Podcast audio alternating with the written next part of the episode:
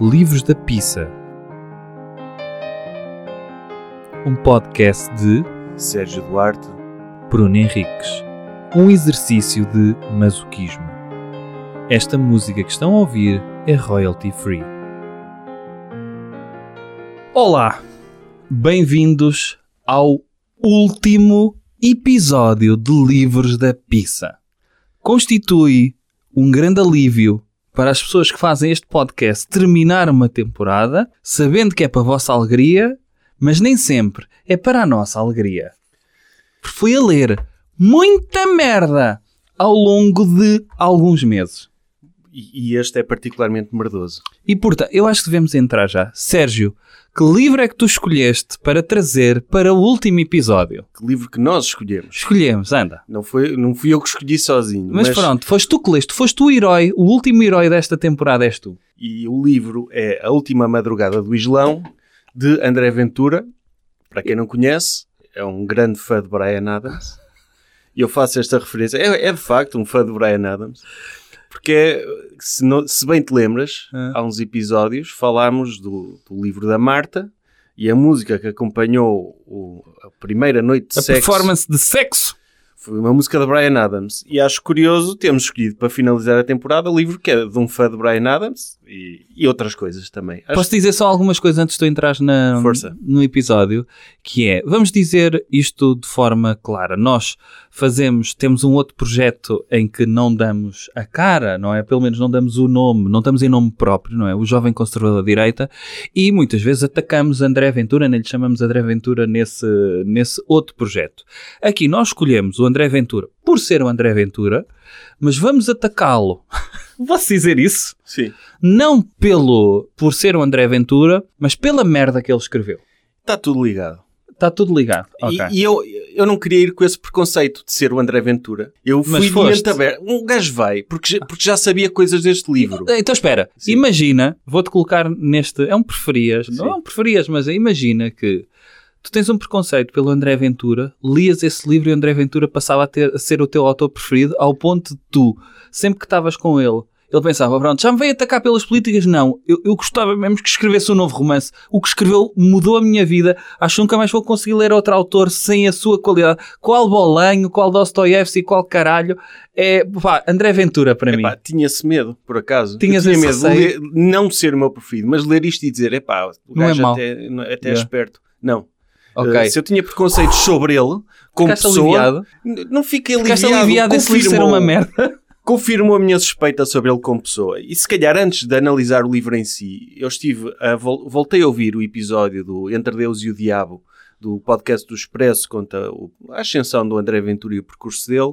E há lá um episódio em que fala sobre o André Ventura, autor, e conta um pouco o background deste livro. E, este livro Hum. eh, revela muito sobre o André Ventura como pessoa, que é um, é um narcisista que queria ser famoso, mas sem nada por detrás que justificasse que ele fosse famoso. Ele queria escrever livros, mas é um, é um escritor sem talento absolutamente nenhum. Eu estava aqui a tentar fazer uma.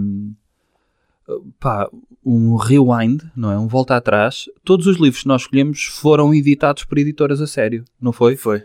Ou seja, houve alguém, um editor, que chegou ao pé de um determinado autor e disse: Olha, podias-me escrever um livro. Ou um autor envia um manuscrito e, E, e uma é editora gostou. Sim. Pronto. Há que dizer que neste último episódio estamos a falar de um livro editado na Chiada Editora. é um centro de cópias, não é? É um centro de cópias de pessoas que têm dinheiro para editar livros. Um centro de cópias glorificados. sim. E há que, que- quando vêm livros da Chiada Editora, eu queria que as pessoas soubessem que os autores são obrigados a pagar a edição e a ficar com mais de metade das cópias. Sim. Ok? Ele, ele diz isso no Expresso. No Ok, pronto. Mas eh, caso não Sim. soubessem, não é só o André Ventura. Isto aconteceu a todas as pessoas que tinham de escrever sobre poesia quando estão a olhar para o mar e têm muitas coisas a dizer sobre pôr do sol e pôr do sol no plural, que eu não sei como é que se diz.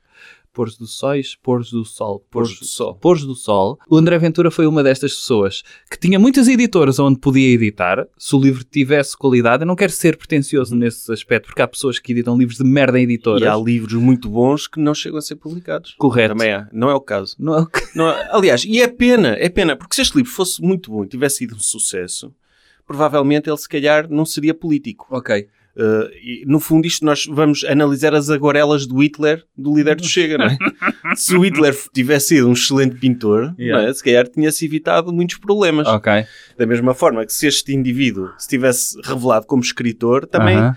Opa, e é o tipo, só para dizer, ele tinha escrito um livro antes deste, O Montenegro, sobre um ciclista com sida. Pronto. Como é que ele apanhou sida? Andou de bicicleta sem selim? Uh, e eu- Não eu- vi essas piadas. Não, não sei. Ok. Não li esse livro. Aliás, eu preferia ter lido esse livro do que este. Ok. Acho que seria mais interessante. Mas já não está à venda. E este estava e já não está. Eu fui ver ao site, nós Oh, devemos ter adquirido um dos últimos exemplares. Hum. E então, o, o tipo, o André Ventura, como, como fura-vidas, andou a tentar, propôs ao Fernando Seara, Presidente da Câmara de Sintra e comentador do Benfica na televisão, Hum. escrever uma biografia dele. Hum. É o tipo de pessoa que olha para o Fernando Seara e diz: Este gajo é mesmo interessante. Quem me dera passar tempo com ele para E- lhe escrever uma E biografia. neste momento está o país inteiro. Fogo! No mercado editorial não há nenhuma biografia. A quantidade de pessoas já se dirigiu a livrarias a pedir biografias do Fernando Seara. E, e eu eu estou É a imaginar: este livro é uma espécie de 50 sombras de Maomé. de Hum. Maomé. É, tem, tem muito sexo. E, e eu estou a imaginar a biografia de Fernando Seara, cenas sexuais dele e as de Souza. Aí, pois é, é? que eles Ia- foram casados. Ia ter de acontecer. Mas pronto, o- e então, o, o gajo, ele dedica, primeiro as dedicatórias, O- as dedicatórias não, os blurbs que ele colocou no livro, de pessoas que leram o livro e acharam extraordinário. Foi o um Mário tal- Vargas Llosa? Não, há um Ah. tal de Pablo Cortês, da Universidade de Leicester, que diz, sem dúvida, o livro mais polémico da década. Ah, é sempre bom dizer. Ele sequer só leu este livro nesta década, Assim. e, e este académico confirmou... Ou então só leu uma aventura. Sim. Para mim não foi polémico uma Mas, aventura. mas este tipo confirmou ao Diário de Notícias que, que de facto fez este comentário. Hum. Já o, o professor nigeriano Olofemi Amau, da Brunel Law School, hum, disse que nunca na vida Leu este livro. comentário. Ou E leu qual o foi o livro. E comentário? o comentário dele é o seguinte. Um poderoso manifesto contra o fundamentalismo islâmico Hum. de um dos mais promissores escritores da nova geração. O gajo me disse isto. ok. Alegadamente. De que ano é este livro, Sérgio? O livro é 2009. 2009. Isto é uma segunda edição. A primeira terá sido comprada por, por próprio André Ventura para ter direito Foi. a uma segunda Eu edição. já explico, já, já explico isso. O podcast do Expresso conta também essa história, mas quando o livro é lançado, era um André Ventura desconhecido, a lançar um livro pela Chiada Editora, e chegaram aos jornais, aos jornais comunicados a dizer que ele estava a ser perseguido por fundamentalistas islâmicos. Lembras-te disso? Não. Sim, pronto. Não. Não sabias dessa história? Eu não. Pronto, e então ele tentou criar um buzz mediático de que este livro, pá, estava- ele estava a ser perseguido, a Chiada Editora teve de cortar algumas partes do livro para, pá... Ou seja, a Chiada Editora podia ter sido o nosso Charlie Hebdo, é isso que estás a dizer? Não, o gajo tentou ser uma espécie de Salman Rushdie. Exato. Só que ninguém leu a merda deste livro, muito menos os fundamentalistas islâmicos. Fogo! Os fundamentalistas, imagina um fundamentalista islâmico entra no, no hard drive da Chiada Editora e diz: Não, este livro não pode sair. O aqui Ayatollah. Khomeini não lhe lançou uma fátua? Sim. E então, já este marketing manhoso é mesmo de, de quem não tem puta de vergonha na cara. Hum. Que ele continua a dizer que aconteceu. Não há provas de ameaças nenhumas. Não há ninguém, nenhum muçulmano na internet a dizer matem este nada. Entanto, Agora se calhar há. Pois, mas agora, sim, agora acredito Não que pelo haja. livro. Mas é- era o mesmo, este tipo de marketing era o mesmo que nós, por exemplo, andarmos aí a dizer que o, que o Raul Minhal mandava atrás de nós com um pau Uhum. para promover o podcast. Sim. Que ele anda, Anda. mas era errado nós também usarmos Sim. isso para marketing. Porque não é? temos provas físicas. Pois, não sim. temos o rolo minha alma a dar um pontapé na gramática numa mensagem que nos mandou no Instagram, não é? Não, não temos, não existe. Temos de isso. outro autor, mas Sim, do rolo minha alma não temos. não temos. Sim. No fundo é tipo, é o, o incêndio do Reichstag, do marketing, não é? Vou inventar que me estão a Estás a fazer dizer que o a mal. Noite das Facas Longas do, sim. do André Ventura foi um momento imaginado por ele. E o tipo faz isto. E no podcast aparecem lá o, o tipo, o gajo que lhe apresentou o livro, a, a dizer que, pronto, de facto, isto é capaz de ser marketing. É. Ele apareceu na apresentação com seguranças. Depois um amigo dele, um, pá, um cromo qualquer do marketing, a dizer, ah, isto sabe como é que é, vender livros deve, haver. E eu Espera, penso, espera, tu lembras-te de quando saiu A Fúria Divina de José Rodrigues Santos, que foi lançado na Praça do Colombo para um mar de gente? José Rodrigues Santos, a determinada altura, diz que no meio daquela multidão está um ativo da Al-Qaeda. Lembras-te Sim, dessa cena disso, também? lembro. Pá, bate certo também, É. não bate? Só com vendeu. Um vendeu e eu acho que, que, tendo em conta o impacto mediático, é possível que houvesse fundamentalistas revoltados. Eu não sei, eu não, não sei o que é que ele escreveu, era o Fúria Divina. Agora, Fúria este Divina, livro, sim. ninguém conhecia a merda deste livro. Sim. Ele faz aqui uma nota introdutória à segunda, edição, à segunda edição, ou seja, já depois desta polémica, em 2015 ele volta a lançar o livro. Porquê? Ele diz aqui, porque eh, amadureceu enquanto escritor e comentador, ou seja, aparece na televisão e viu aqui uma oportunidade de poder Ah, deixa-me lançar a segunda edição, eh, porque a primeira está lá toda em casa, Sim. alegadamente. Eu não, sei e, se e está... a primeira está lá em casa, ele diz, está em casa com partes censuradas. E eu Yeah. fiquei, foda-se, podia ter, estar a ler um livro mais pequeno. Yeah. Tive de ler a edição completa, com. Sim. as partes que supostamente, segundo a cheia editora, pá, nós tivemos de cortar porque col- colocava em risco o país. Yeah. A sério? Ele agora já aparece na televisão. Olha aqui uma oportunidade de eu ganhar uns trocos. Exato. E Então ele diz: Confesso que, enquanto escritor e homem de letras que me considero, Uhum. nunca fiquei em paz comigo mesmo. E honestamente acho que houve demasiada neblina mediática a ocultar a verdadeira mensagem e a última madrugada no estás a ler isso como se estivesse em Nuremberg a discursar. Sabes disso, não sabes? Um homem de letras. Um homem de Foda-se. letra. Sim. O gajo, eu, eu, como homem de letras, não ficava bem comigo mesmo se não voltasse a lançar este livro. Ok. E diz ele, mas com a minha consciência literária, a tua quê? Enfim. O compromisso que, quando, que entendo que os escritores devem ter para com a sua mundividência e para os grandes valores da humanidade, o escritor, penso, é sobretudo um guerreiro das ideias. Temos aqui um guerreiro. Ah pá, olha, deixa-me dizer, quando os próprios autores têm a pretensão com esta história, quer alertar para, com esta história, eu é que sou um vidente e que eu vejo no meio da neblina toda que há no mundo, pá, sou eu que vou dar aqui alguma luz, eh, apetece-me logo mandá-los para a puta que os pariu. E, e- e bem, porque o gajo tem. leva-se muito a sério, meu. Leva-se tão a sério. E depois ele diz outra coisa. Ao grande público, nos últimos anos, muitos foram os votos de apoio ou de simples curiosidade face a este livro. Sim, claro. Muitas foram as cartas e os e-mails a pedir para reeditar esta obra, que no fundo continua tão assustadoramente atual. Ninguém fez isto, caralho.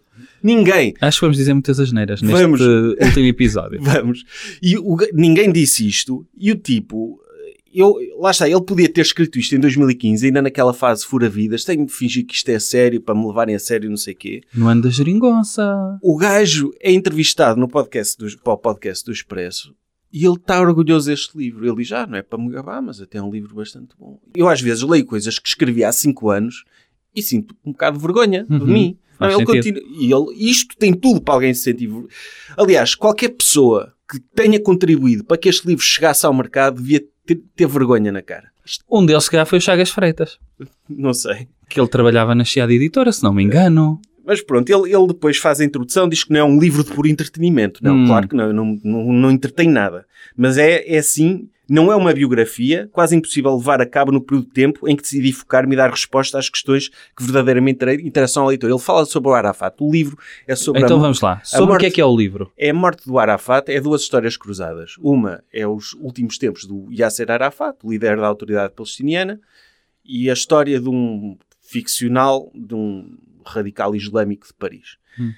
E então, ele não investigou nada do Arafat. Eu vou ver no final as fontes para tudo o que ele diz. Hum. E ele tem assim, como podes ver aqui, é isto, as fontes. As é é isso? de notícias Ok. certos notícias que Ah. estão a ver, tudo, tudo o que eu estou a dizer é estou a montar uma história que é real. Não, ele montou assim notícias, pegou numas conspirações de que o Arafat foi envenenado e blá blá blá blá blá, que houve uma conspiração contra ele e montou a cena. Pronto. Ok. No entanto, ele faz aquela cena a José Rodrigues dos Santos, que ele, claramente ele está a tentar emular aqui. Ah, aliás, isto é mau a vários níveis. É mau desde já em termos de escrita. Hum. Parece é um advogado que está a escrever uma ata. É horrível. E, e depois ele mete lá coisas. Opá, tem de meter sexo. Ah, Pá, tem de ser porque sexo pá, o vende. público é burro. É. Se não tiver sexo, ele apaga. Se eu tivesse só aqui a dar factos de notícias que eu li no Diário de Notícias, ou daquelas do Expresso, que normalmente sai numa semana e na semana a seguir tem de vir com uma errata porque está erra- estão erradas, tem de meter. E o pessoal só lá vai, olha, o Arafat eh, queria a libertação, mas calma, antes, espara-lhe a pizza. É por aí. Sim, é por aí. E ele. E, e então, ele tem essa coisa de pá, meter sexo, meter Sim. história polémica, meter conspirações, isto vai vender. Isto é o resultado. Imagina a pessoa mais desinteressante que tu conheces. A pessoa, aquela pessoa que diz eu não conheço bem, mas não me admiraria que ele fosse um serial killer. Sim. Todos conhecemos uma pessoa ou outra assim. Hum. Esse tipo escreve um livro. Hum. É isto. É isto. Ok. É um fã de Brian Adams, enorme e fura-vidas, que escreveu um livro, um thriller, a tentar ser uma coisa super comercial, uh, super comercial, a tentar ter twists, mas a falhar redondamente. E então, eu abri, eu comecei a ler o livro e fiquei logo na primeira página, logo nervoso, porque o gajo tem frases enormes. Aqui uma influência de Saramago. Epá, não Mas- digas isso. As frases enormes do Saramago não são enormes, têm diálogos a meio, têm ação, fazem sentido, Não, este são gajo é... económicas. Não, é, este gajo é porque está habituado a escrever atas e então... ah, ok. Pronto. Não sabe quando É. terminar as frases. E então, eu logo na primeira, eu, eu comecei a ler isto irritado com a escrita e comecei a sublinhar por todo lado, parecia que estava a fazer a revisão do livro. Depois disse, é pá, calma lá, ninguém me está a pagar para isto, ele não vai reeditar com as minhas edições. Hum. Mas o tipo tá, é só de verbos, de, de modo. Por exemplo, ele na primeira página tem dois efetivamente. Que é aquele Ih, advérbio, aquele- aquele advérbio que não diz nada, É não é? muleta, não é? É muleta, que ele diz. "Uh, desde que o próprio querido, líder o encarregou, alguns anos atrás, de levar Ele a diz cabo... anos atrás. Diz, algo, não, mas ele mais à frente diz mal. Alguns anos atrás, de levar a cabo uma investigação que pusesse termo definitivamente às especulações. Se Arafat seria efetivamente não sei quê. eh, Arafat completamente diferentes, exatamente. Na, na primeira página tem dois efetivamente e na, segunda e na segunda página vem logo outro efetivamente. O livro começa com o Arafat eh, no, na sede dele, No em, gabinete. em Ramallah, Sim.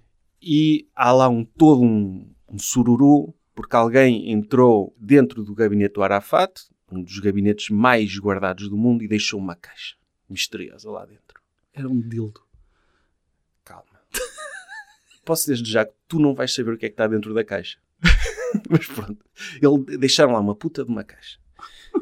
E eles ficaram todos, como é que é possível? Quem é que Chama a violou? brigada antibomba. Quem é que violou a segurança do segurança. líder? Ok. e não sei quê, depois mais advérbios pelo meio, alguém, mas pronto, alguém teve sem autorização no gabinete, deixou uma caixa e Ok. começa assim. No segundo capítulo é-nos apresentado Hassid, o tal, um imigrante em Como é que Paris. ele se chama? Hassid. Acid. Hassid. Acid, no primeiro livro, o Sim. ciclista apanhou. Hassida. E este é o Acid. Cuidado. Hum, faz sentido. Ainda bem que estás aqui para ver estas ligações. Então o gajo chega à casa transtornado. Chega à casa com o cérebro dele que sentia a velocidade dos circuitos mentais e a amálgama constante de pensamentos que sobrepunham entre si a uma velocidade estonteante. Gostas da escrita? Não- olha, eh, adormeceste na segunda palavra. Pronto, Desculpa, com- nem ouvi o resto. Vai com o cérebro a mil, ele chega à casa, tem lá o pai, a mãe e a irmã e ele está todo transtornado. Porquê? Porque a Ana suicidou-se. Matou-se ou coisa Quem é Ana? parecida. A Ana, é a namorada dele. Ah, ok. matou-se e ele está transtornado, obviamente. E ela, ele encontrou-a, estava enforcada e pior, tinha a Bíblia cristã dos infiéis lá. E tipo, e ele começou a dizer: é a Bíblia dos fascistas, contém nesta cidade de demónios. E o pai dele, sabendo, pá, fechou as janelas, porque diz ele: pá, é preciso ter cuidado com estas coisas. Porque isto pode ser mal interpretado como incentivos ao ódio ou apelos subver- subversivos contra a República de, que tanto falavam os políticos de Paris naqueles dias. Irónico, não é? Hum. Pronto, enfim. Então ele está lá. eh, A Ana deixou uma carta de suicídio a dizer que queria um funeral cristão. Tem aqui coisas que ele diz que. Ela é uma- queria ser crucificada.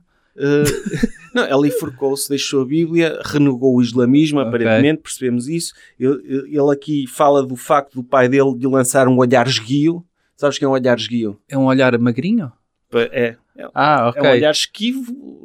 Ele queria dizer É, isso. era mas disse assim. um olhar esguio. Ele queria dizer um olhar de Sim, lado, ele- basicamente. Ele é não muito mau com objetivos. E então ele, pronto, Com quê? Com... com adjetivos. Ah, ele escolhe adjetivos bizarros. Ok. Então, um olhar esguio. Ok. E então ele começou a chorar compulsivamente. Imagens do corpo de Ana e da intimidade que haviam partilhado começaram a invadir-lhe a mente em flashes consecutivos imparáveis. Aqueles lábios de um vermelho intenso, densos, aspergidos pela água que os pecadores, os criminosos, os hereges do mundo tinham tomado desde sempre. Pronto, ele faz aqui uma descrição da, da Ana. Esse é daqueles livros que se passares quatro páginas à frente não perdeste nada. Nada, nada, nada. ah, nada. ok. Ele abre o envelope e tem lá uma coisa uh, muito bizarra. Caem unhas. Um dildo. Não, Ah. unhas. Ok. A Ana Eu estou a tentar ver se algum Sim. vai ter um não dildo. tem dildos. Foda-se. A Ana deixou-lhe unhas Unhas. e pronto. E então ele diz aqui uma coisa. Algumas das unhas caídas começaram também a mover-se ao ritmo da brisa de final da tarde. E ele unhas, sabe- unhas são meias luas do islamismo. Hum. Epá, tu Ah, não, não faças isso, podes, estás a tornar isto mais interessante do que é. E pá, se calhar Não. é, sabes, que estão no cimo dos minaretes. Não, mas- eu estou a ver as unhas assim a voar ao vento, tipo, tipo os, os fardos de palha dos filmes de Sérgio Leone, sabes? Só com unhas. E eu não estou. Unhas não fazem isso. Ou fazem. Mas Não sei. Enfim, Eu agora estou a pensar as unhas, tipo como no filme Inception, aquele Sim. peão a rodar, mas eram unhas a rodar. É, sim. Yeah. Opa, voltamos ao Arafat. O chefe de segurança dele sente-se culpado por ter deixado entrar eh, a caixa e Era a foge. cabeça da Gwyneth Paltrow. Eu pensei nisso, não é? Não é? Então ele pega na caixa e vai correr pelos corredores para uma sala segura porque quer ser ele a abrir a caixa, porque sentiu que falhou ao Arafat e quer ser ele a abrir a caixa. Só que o, o tal chefe de segurança entra numa sala de computadores e vê uma coisa muito grave. Deparou-se subitamente com um longo mapa aberto numa mesa centralmente colocada. Tu gostas desta forma de centralmente colocada? Centralmente colocada. Uma mesa eu que estava no meio da sala. Sim, estava no meio da... Não, centralmente colocada. eu acho que ele se esqueceu da frase, porque podia ter mudado a ordem das palavras aí, e disse centralmente. Só o facto Sim. de teres a palavra centralmente É. já estou irritado. Pronto, e então ele, o que é que estava na mesa centralmente colocada? Um, um mapa com rotas de droga. E ele via, epá, o Arafat tem aqui um, um acordo com o. Hezbollah que transporta a droga. E ele descobriu isto assim.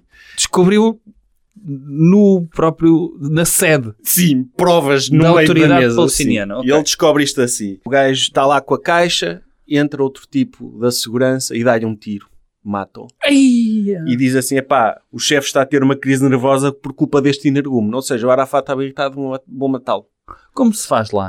Como, Como acontece, se faz lá? como esses pá? animais fazem. Esses animais dos muçulmanos, Olha, pá. se calhar eu esqueci-me aqui de uma coisa engraçada que é, que é voltando atrás, já voltamos, voltamos à história. Este livro, ele é dedica-o ao seu amigo inconfidente padre, padre Mário Rui, Hum. aquele padre que foi acusado de abuso sexual e que foi libado depois de uma investigação interna Aham. E que é um padre super radical, dá missas em latim, eh, é pela autoflagelação e merdas assim, e ele é- dedica Tudo coisas de hum, Idade Média, sim. Sim, E é engraçado, tendo em conta o que vai acontecer a seguir no livro, saber que o livro foi dedicado a este padrecas. Pronto. Depois, tem uma coisa que eu nunca tinha visto em livro nenhum, e aqui eu tenho de dar a mão à palmatória, ele foi original. Tem uma dedicatória e tem uma dedicatória negativa, tipo um vai para o caralho. Então, E tu não vais adivinhar, é em condenação de uma pessoa específica este livro. Tu nunca vais adivinhar quem é essa pessoa. condenação de uma pessoa específica. Sim. Pôncio Pilatos? Não. Não, não vais chegar lá. É o Cat Stevens.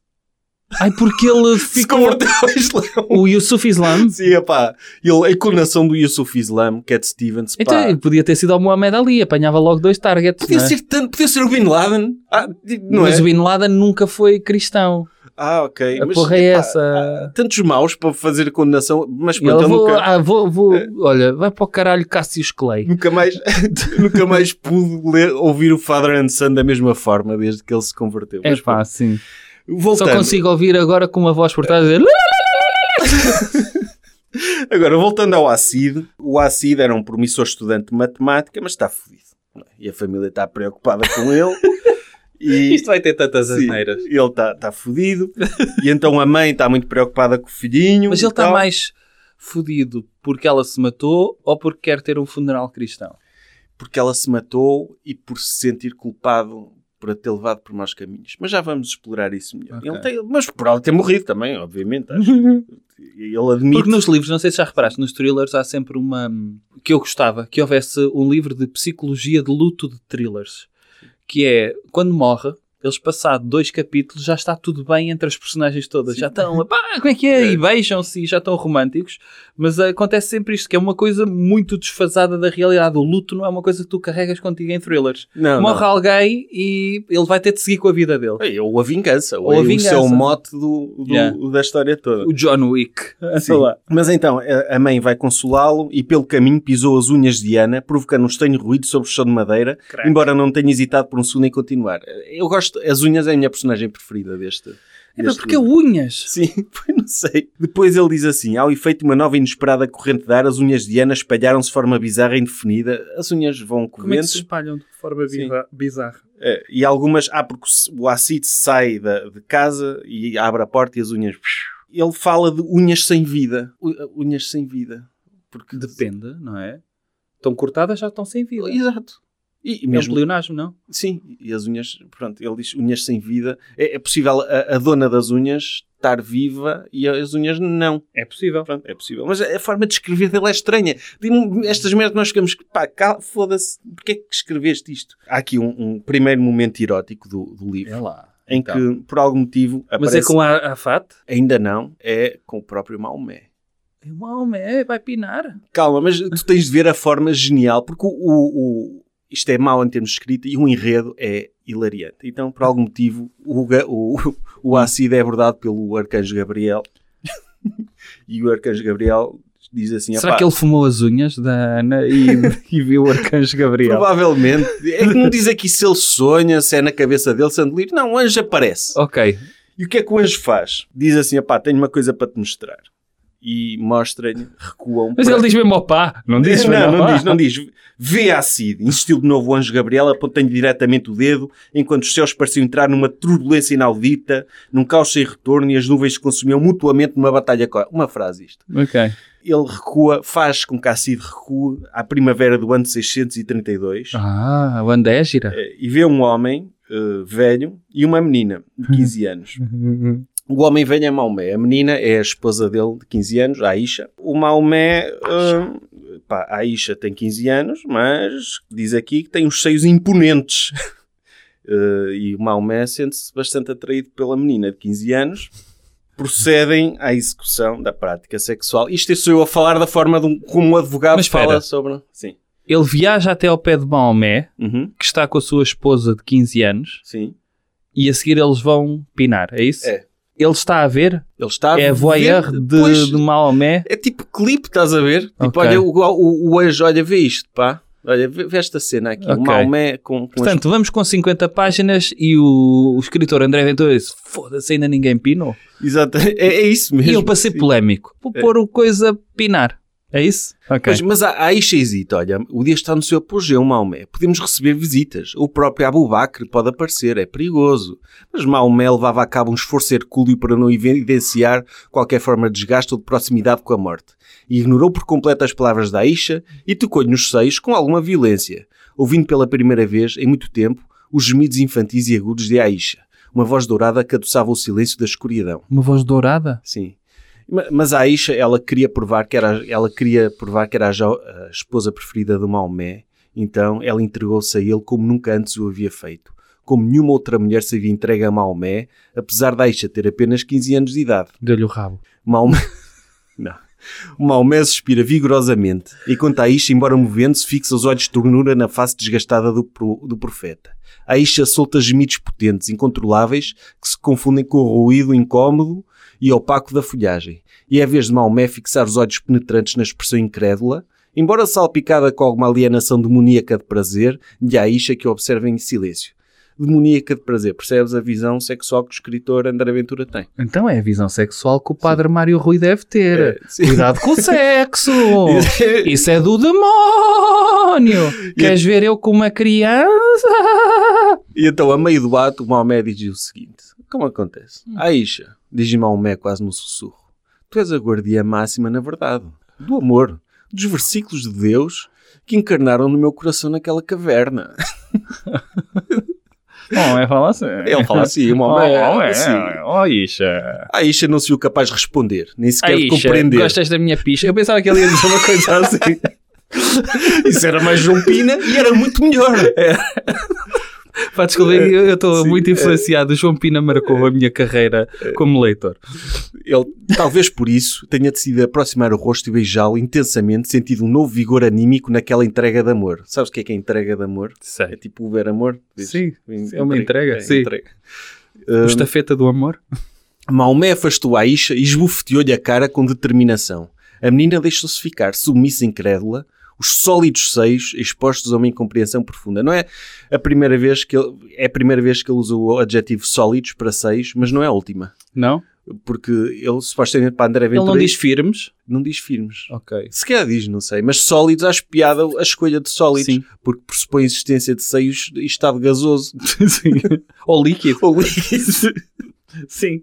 e então... Quando estão a esguichar Sim. no período da lactância. Então o Maomé diz, depois de dar uma bufetada, o amor é a verdadeira revelação de Deus. Eu quero o teu corpo, a tua alma. Quero consumir o nosso amor até que as minhas horas se esgotem e nada tenha ficado por fazer, por realizar. Imaginação de entrega, o prazer e o rosto de Deus, disse ainda Maomé, desprendendo o olhar para algum olhar distante. Arriscámos nós, em Portugal, a ter atentados terroristas por causa disto, já viste? É pá, sim. Ele vira-se para aí. Mas sabes quem é que eu acho que deviam ser os atentados terroristas? É de professores de português do décimo ano. Também, também justificava. Sim. E então ele vira-se para a Isha e diz assim: Isto me disse o anjo Gabriel, deixa tremer ao viajante, blá blá blá blá blá blá. Supostamente é os versículos satânicos. Mas Maomé vence ou não vence? Não, não, mas ele diz esses versículos satânicos. E a Isha. Pá, não interessa. Versículos satânicos, Sim, menino. sim, sim. Salman Rushdie. Lá está, pouco subtil, não é? Sim, ele diz os versículos satânicos. E a Aisha tremeu vigorosamente à proclamação de tão misteriosos versículos. Ao desejo carnal de Maomé. Tremeu perante o novo homem que se revelava nos seus momentos finais. Fixou-se naqueles olhos castanhos brilhantes que costumavam ser um espelho de emoções puras e desejos sagrados. Maomé, como podes dizer isso? Isso são versos satânicos. É atreveu-se. anda Sim. bandalho. Tu, Tá sabes, tu sabes qual é que era o- a mensagem subjacente do Fúria Divina, do José Rodrigues Santos. Ele, quando dava entrevistas, dizia que as pessoas precisam de saber disto, mas existe uma cultura de violência no Islão todo. Ah, sim, isso é, na altura da, da guerra contra o terror, falava-se muito disso, fazia-se muito essa E generalização. esta ideia do bem contra o mal, Uhum. que é o que está aí Sim. presente, a ideia de colocares ah, o Arafat em correios de droga, ah, ou como um gajo corrompido, ou colocares ah, o Islão e logo a figura maior do Islão a pinar e a dizer coisas que são contra a religião, é precisamente para dar esta, este tom, ah, este tom não é tom, é, é islamofobia deliberada. Não, é islamofobia. E eu, eu tá- tás a- estamos a falar do tipo que ele na altura estava a escrever a tese de doutoramento em Cork, alegadamente, escreveu-a, Cork. não é? A tese dele era muito sobre o discurso de ódio em relação ao, ao A estrangeiros? a estrangeiros. E ele depois escreve isto. E uma pessoa que estuda isto, eu esperaria que teria um conhecimento mais profundo sobre o processo de, radicali- de radicalização, sobre as condições sociais e económicas de- daqueles países que, que levam a que, a que haja uma alienação dos jovens e que adiram esse tipo de valores, que é o que ele faz no Chega, como executante, mas como analista não tem uma mínima noção, nem um mínimo o, Pá, interesse o gajo é um performer, não é?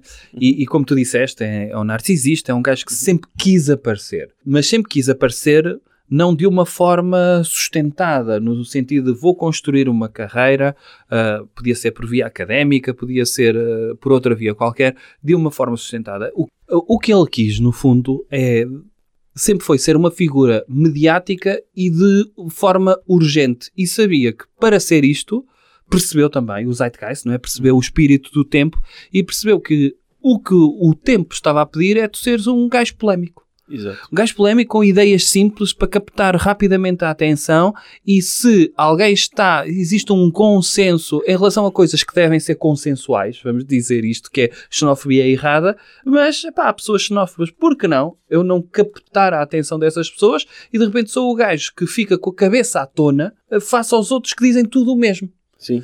E acabou por ser uh, um gajo esperto. Ah, sim, sim. Ele, sim. ele podia ter optado pela via inteligente, mas pre- pre- preferiu ir pela via da esperteza, não é? O, o podcast eh, do Expresso explica muito bem esse percurso e, e isto é uma das dimensões de- dessa tentativa dele. Ele, Yeah. eh, Paralelamente a isto, ele andava a lamber cozinhos no PSD, andava a lamber cozinhos na CMTV, andava a apostar em várias direções. E mexeu-se bem, ele percebeu que, que, que não é... eh, seguiu os, Um gajo trabalhava para o Estado, Sim. não é? Ele seguiu os ensinamentos do Alexandre Monteiro. Não é preciso seres um gajo competente, é preciso seres um gajo com atitude e Uhum. que saiba fazer as coisas. Não é preciso tu escreveres um livro bom, Uhum. é preciso tu apareceres nas notícias a dizer que foste ameaçado por causa desse livro. Claro. Pronto, é, basicamente é isso. Sim, Yeah, yeah, tens yeah. razão. O segundo, no segundo capítulo... Segundo, segundo não, não, sexto. O, o capítulo seguinte Uhum. hum, é... Ele relata uh, a noite sexual do Acid com a Ana. Uh, desta, do Acid com a Ana, Ah, ok. a, que, a que se suicidou. Relata a que propósito? Isso entra porquê? Porque tem de entrar, é isso? Uma cena É, de sexo? sim, sim. Ok.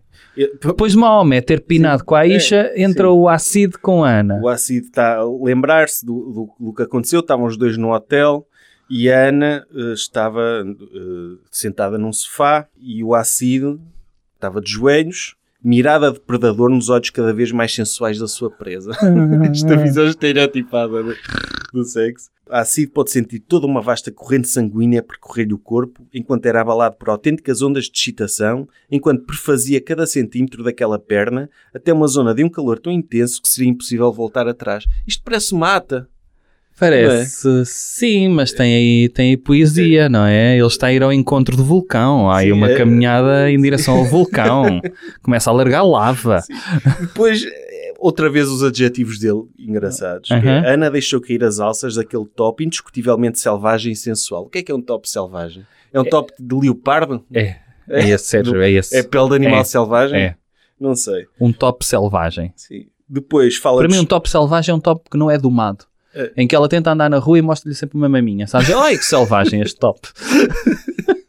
não fica no sítio. Não consigo domesticar este top. Sim, este, este É top, assim que eu imagino um top selvagem. top foge, tipo aquele tapete voador Sim. do Aladino, não é? Sim, exato.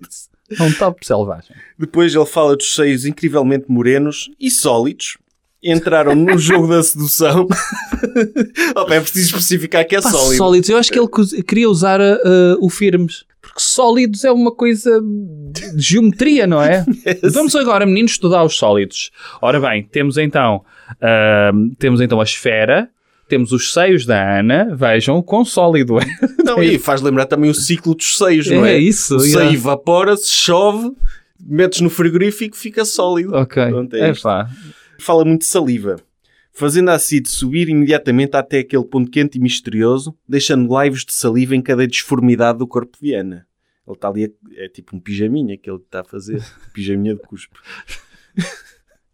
Pois, os gemidos de Ana são cada vez mais perceptíveis à medida que a língua da Cid lhe percorre os seios e lhe agarra o cabelo com uma ferocidade animal. Eu queria que as pessoas que estão a ouvir eh, este podcast, eh, nesta parte, voltem um bocadinho atrás, eh, metam uma imagem do André Ventura no vosso computador e imaginem o André Ventura a escrever esta passagem, por favor. Ele E a seguir, todo. a seguir, se calhar, escolham uma imagem, escre- escrevam assim no Google Images.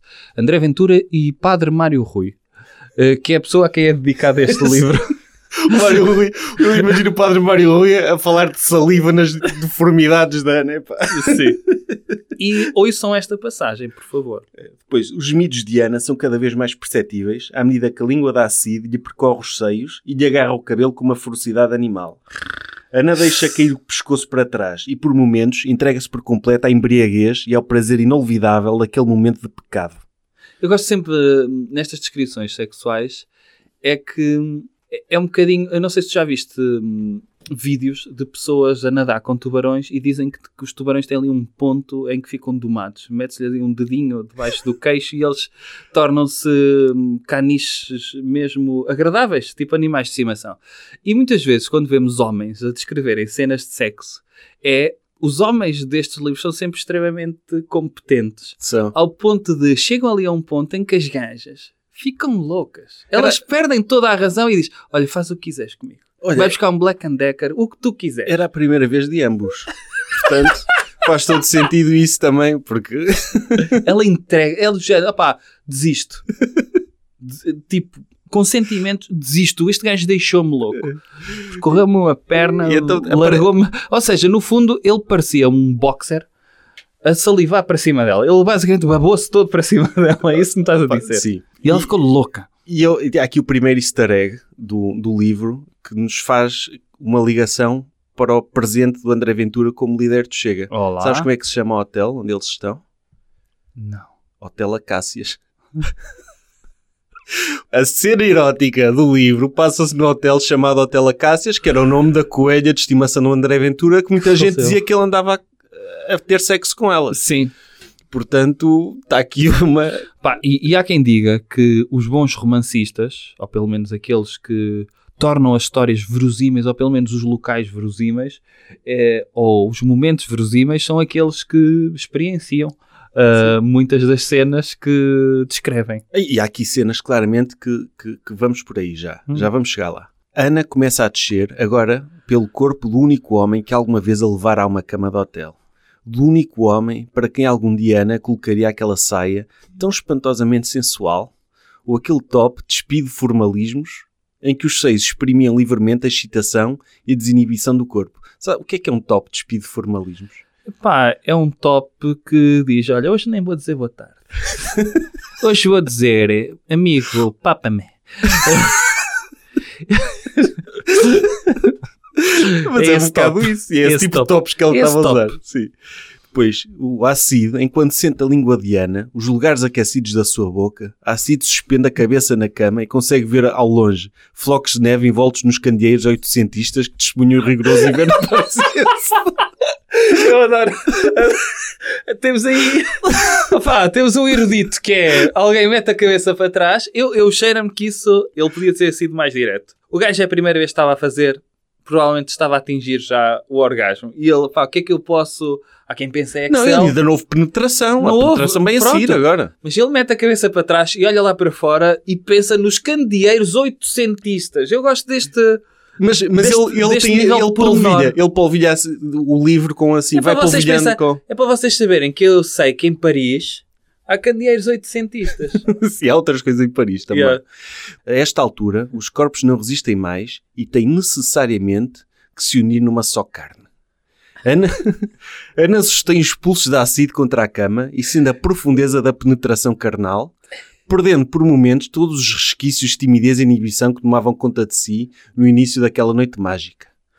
Opa, gostava tanto Muito sexy. Que A nos profundeza... comícios do Chega houvesse momentos de leitura pública. Sabes como há nas missas, não é? Em que vais ler partes da Bíblia, as pessoas lerem partes da última madrugada do Islão nos comícios do Chega e eram todos estes. profundeza da penetração carnal. Eu, eu gosto destas expressões. Profundeza da penetração carnal. Depois, primeira referência do livro à música clássica.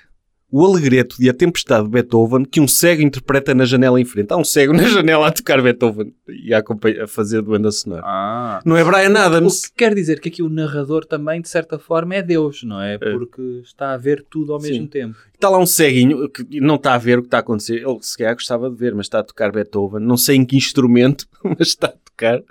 E de novo a saliva. Imensas correntes de saliva a percorrerem os corpos como espuma do mar. Ele, ele adora saliva. Depois, olha esta Não é por frase. acaso, uh, tu, tu já mencionaste isso, eu nunca tinha reparado, mas André Ventura, nas suas aparições públicas, muitas vezes lambe os lábios. Lambe-se muito, sim. Lambe-se muito ele, É, por é. acaso. Ele deve, hum, deve ter muita saliva ali a, É. a ser uh, expelida na sua boca. E ele então tem de suster com várias lambidelas de lábios. Aliás, acho que ele teve de escrever em papel impermeável porque estava a babar-se todo. Eu, eu acho que ele escreveu em páginas. acetato. neste caso. Escreveu tudo em acetato. olha, esta, olha esta frase. Penetrações incansáveis, posições que reproduzem o mosaico da mãe natureza. O que é isto? O que é posição que reproduz o mosaico da meia natureza? Não faço puta ideia. é tipo posições de todos os animais. É a canzana, É. é, a posição do colibri invertido, É, o louva-a-Deus. o louvar. Depois, Ok. e finalmente o orgasmo. O tão esperado e Ah. desejado explodir de emoções, fluidos separados pela atmosfera e dispersos pela pele doce e suave de uma Ana que acabara de perder a sua inocência. Para sempre! Tem ponto de exclamação. Ah, Pronto. E, e foi o, o ácido, foi, foi esta a primeira vez do ácido. Ahm, eh, uniram as carnes. Mas ele faz uma catarse para falar da primeira vez que pinaram, é isso? É. Ele pensou, ainda há pouco sexo aqui, vou fazer dois capítulos seguidos de pessoal a pinar. Há um capítulo do Arafat sobre a caixa. Oh, vamos saber o que é que está na caixa? Eu já disse que não. Nunca vamos saber? Não, não, ele mete a caixa, que até é um... Estás a gozar? Não, não estou a usar. É um dispositivo super inteligente, básico, de thrillers, que é meter uma coisa misteriosa, que vamos desvendar o que é que está aqui. Não. Então não, se- é um princípio... Que princípio é esse? É um princípio de teatro, Chekhov, não é? do- da arma. Uma Da arma, que, é- que aparece, numa peça é vai utilizada. sempre ser utilizada. Este gajo, sa- o que me incomoda, e aqui podemos falar um bocadinho do enredo disto, e mais para a frente vamos ter vários exemplos de, de quão mau contador de histórias é o André Ventura. Mas qualquer pessoa que tivesse visto dois episódios de Homeland ou de uma série qualquer, seria melhor a desenvolver um enredo do que ele. Ele é um gajo completamente sem interesse, ele não sabe o que é uma história. Então ele mete uma caixa e diz: "Tch, cria toda uma cena, mata um gajo por causa da caixa. Está o Arafat, neste momento, no gabinete, olhar para a caixa, eh, abro, não abro, a des- descreve a caixa, diz, só diz as coisas, aprova por cima da caixa. É a única coisa que sabemos da caixa. Foi lá parar, alguém deixou lá, ninguém sabe quem deixou. Ah, é boa, vamos adivinhar isso. Pronto. Vamos adivinhar isso. A caixa diz a prova e ele recorda, faz com que ele se recorde automaticamente um escândalo sexual que fora abafado a tempo, quando ainda a organização, a organização estava sediada em Beirute Hum. e correram rumores de que uma secretária de serviço de inteligência havia sido violada por si num dos mais movimentados postos de controle no sul da cidade. Ele está a especular o que é que pode estar dentro da caixa. E, pumba, mais uma referência a um escândalo sexual do Arafat. E depois, a determinada altura, ele está lá, na dele, cria toda uma cena sobre a caixa e entra o espião, o Roberto, um espião, a dizer: Olha, tenho uma mensagem definida como urgente do primeiro grau do nosso embaixador em Paris. E era o quê? Era uma mensagem. que foi- Encontramos unhas perigosas no ar. Quase. Era uma mensagem que foi enviada por uma Ana Ashrawi, uma jovem que foi encontrada morta pouco depois de ter remetido a carta à embaixada. Ou seja, a Ana mandou uma carta, matou-se. E está aqui a ligação das duas histórias. Ok. Isso e o Acid, supostamente ser grande fã do Arafat, mas nem sabem porquê. É o Arafat. Olha, eu adoro este ano uma fotografia dele. É isso só. Não, há- não é aprofundado nem nada. Foda-se, o livro é tão grande. Não é assim tão grande, felizmente. Felizmente. Para mim é. Então o Acid volta à casa, a mãe, a mãe está muito preocupada, está uma mãe sofrida por não conseguir, pelo menos naquele momento, estar no coração daquele ser que ela própria gerou. Pronto, ele está muito triste. O pai aparece e leu a carta de suicídio da Ana e passa-se com ele. Uhum. Ameaça-o com uma navalha. Era uma letra Bate- de Dino Meira.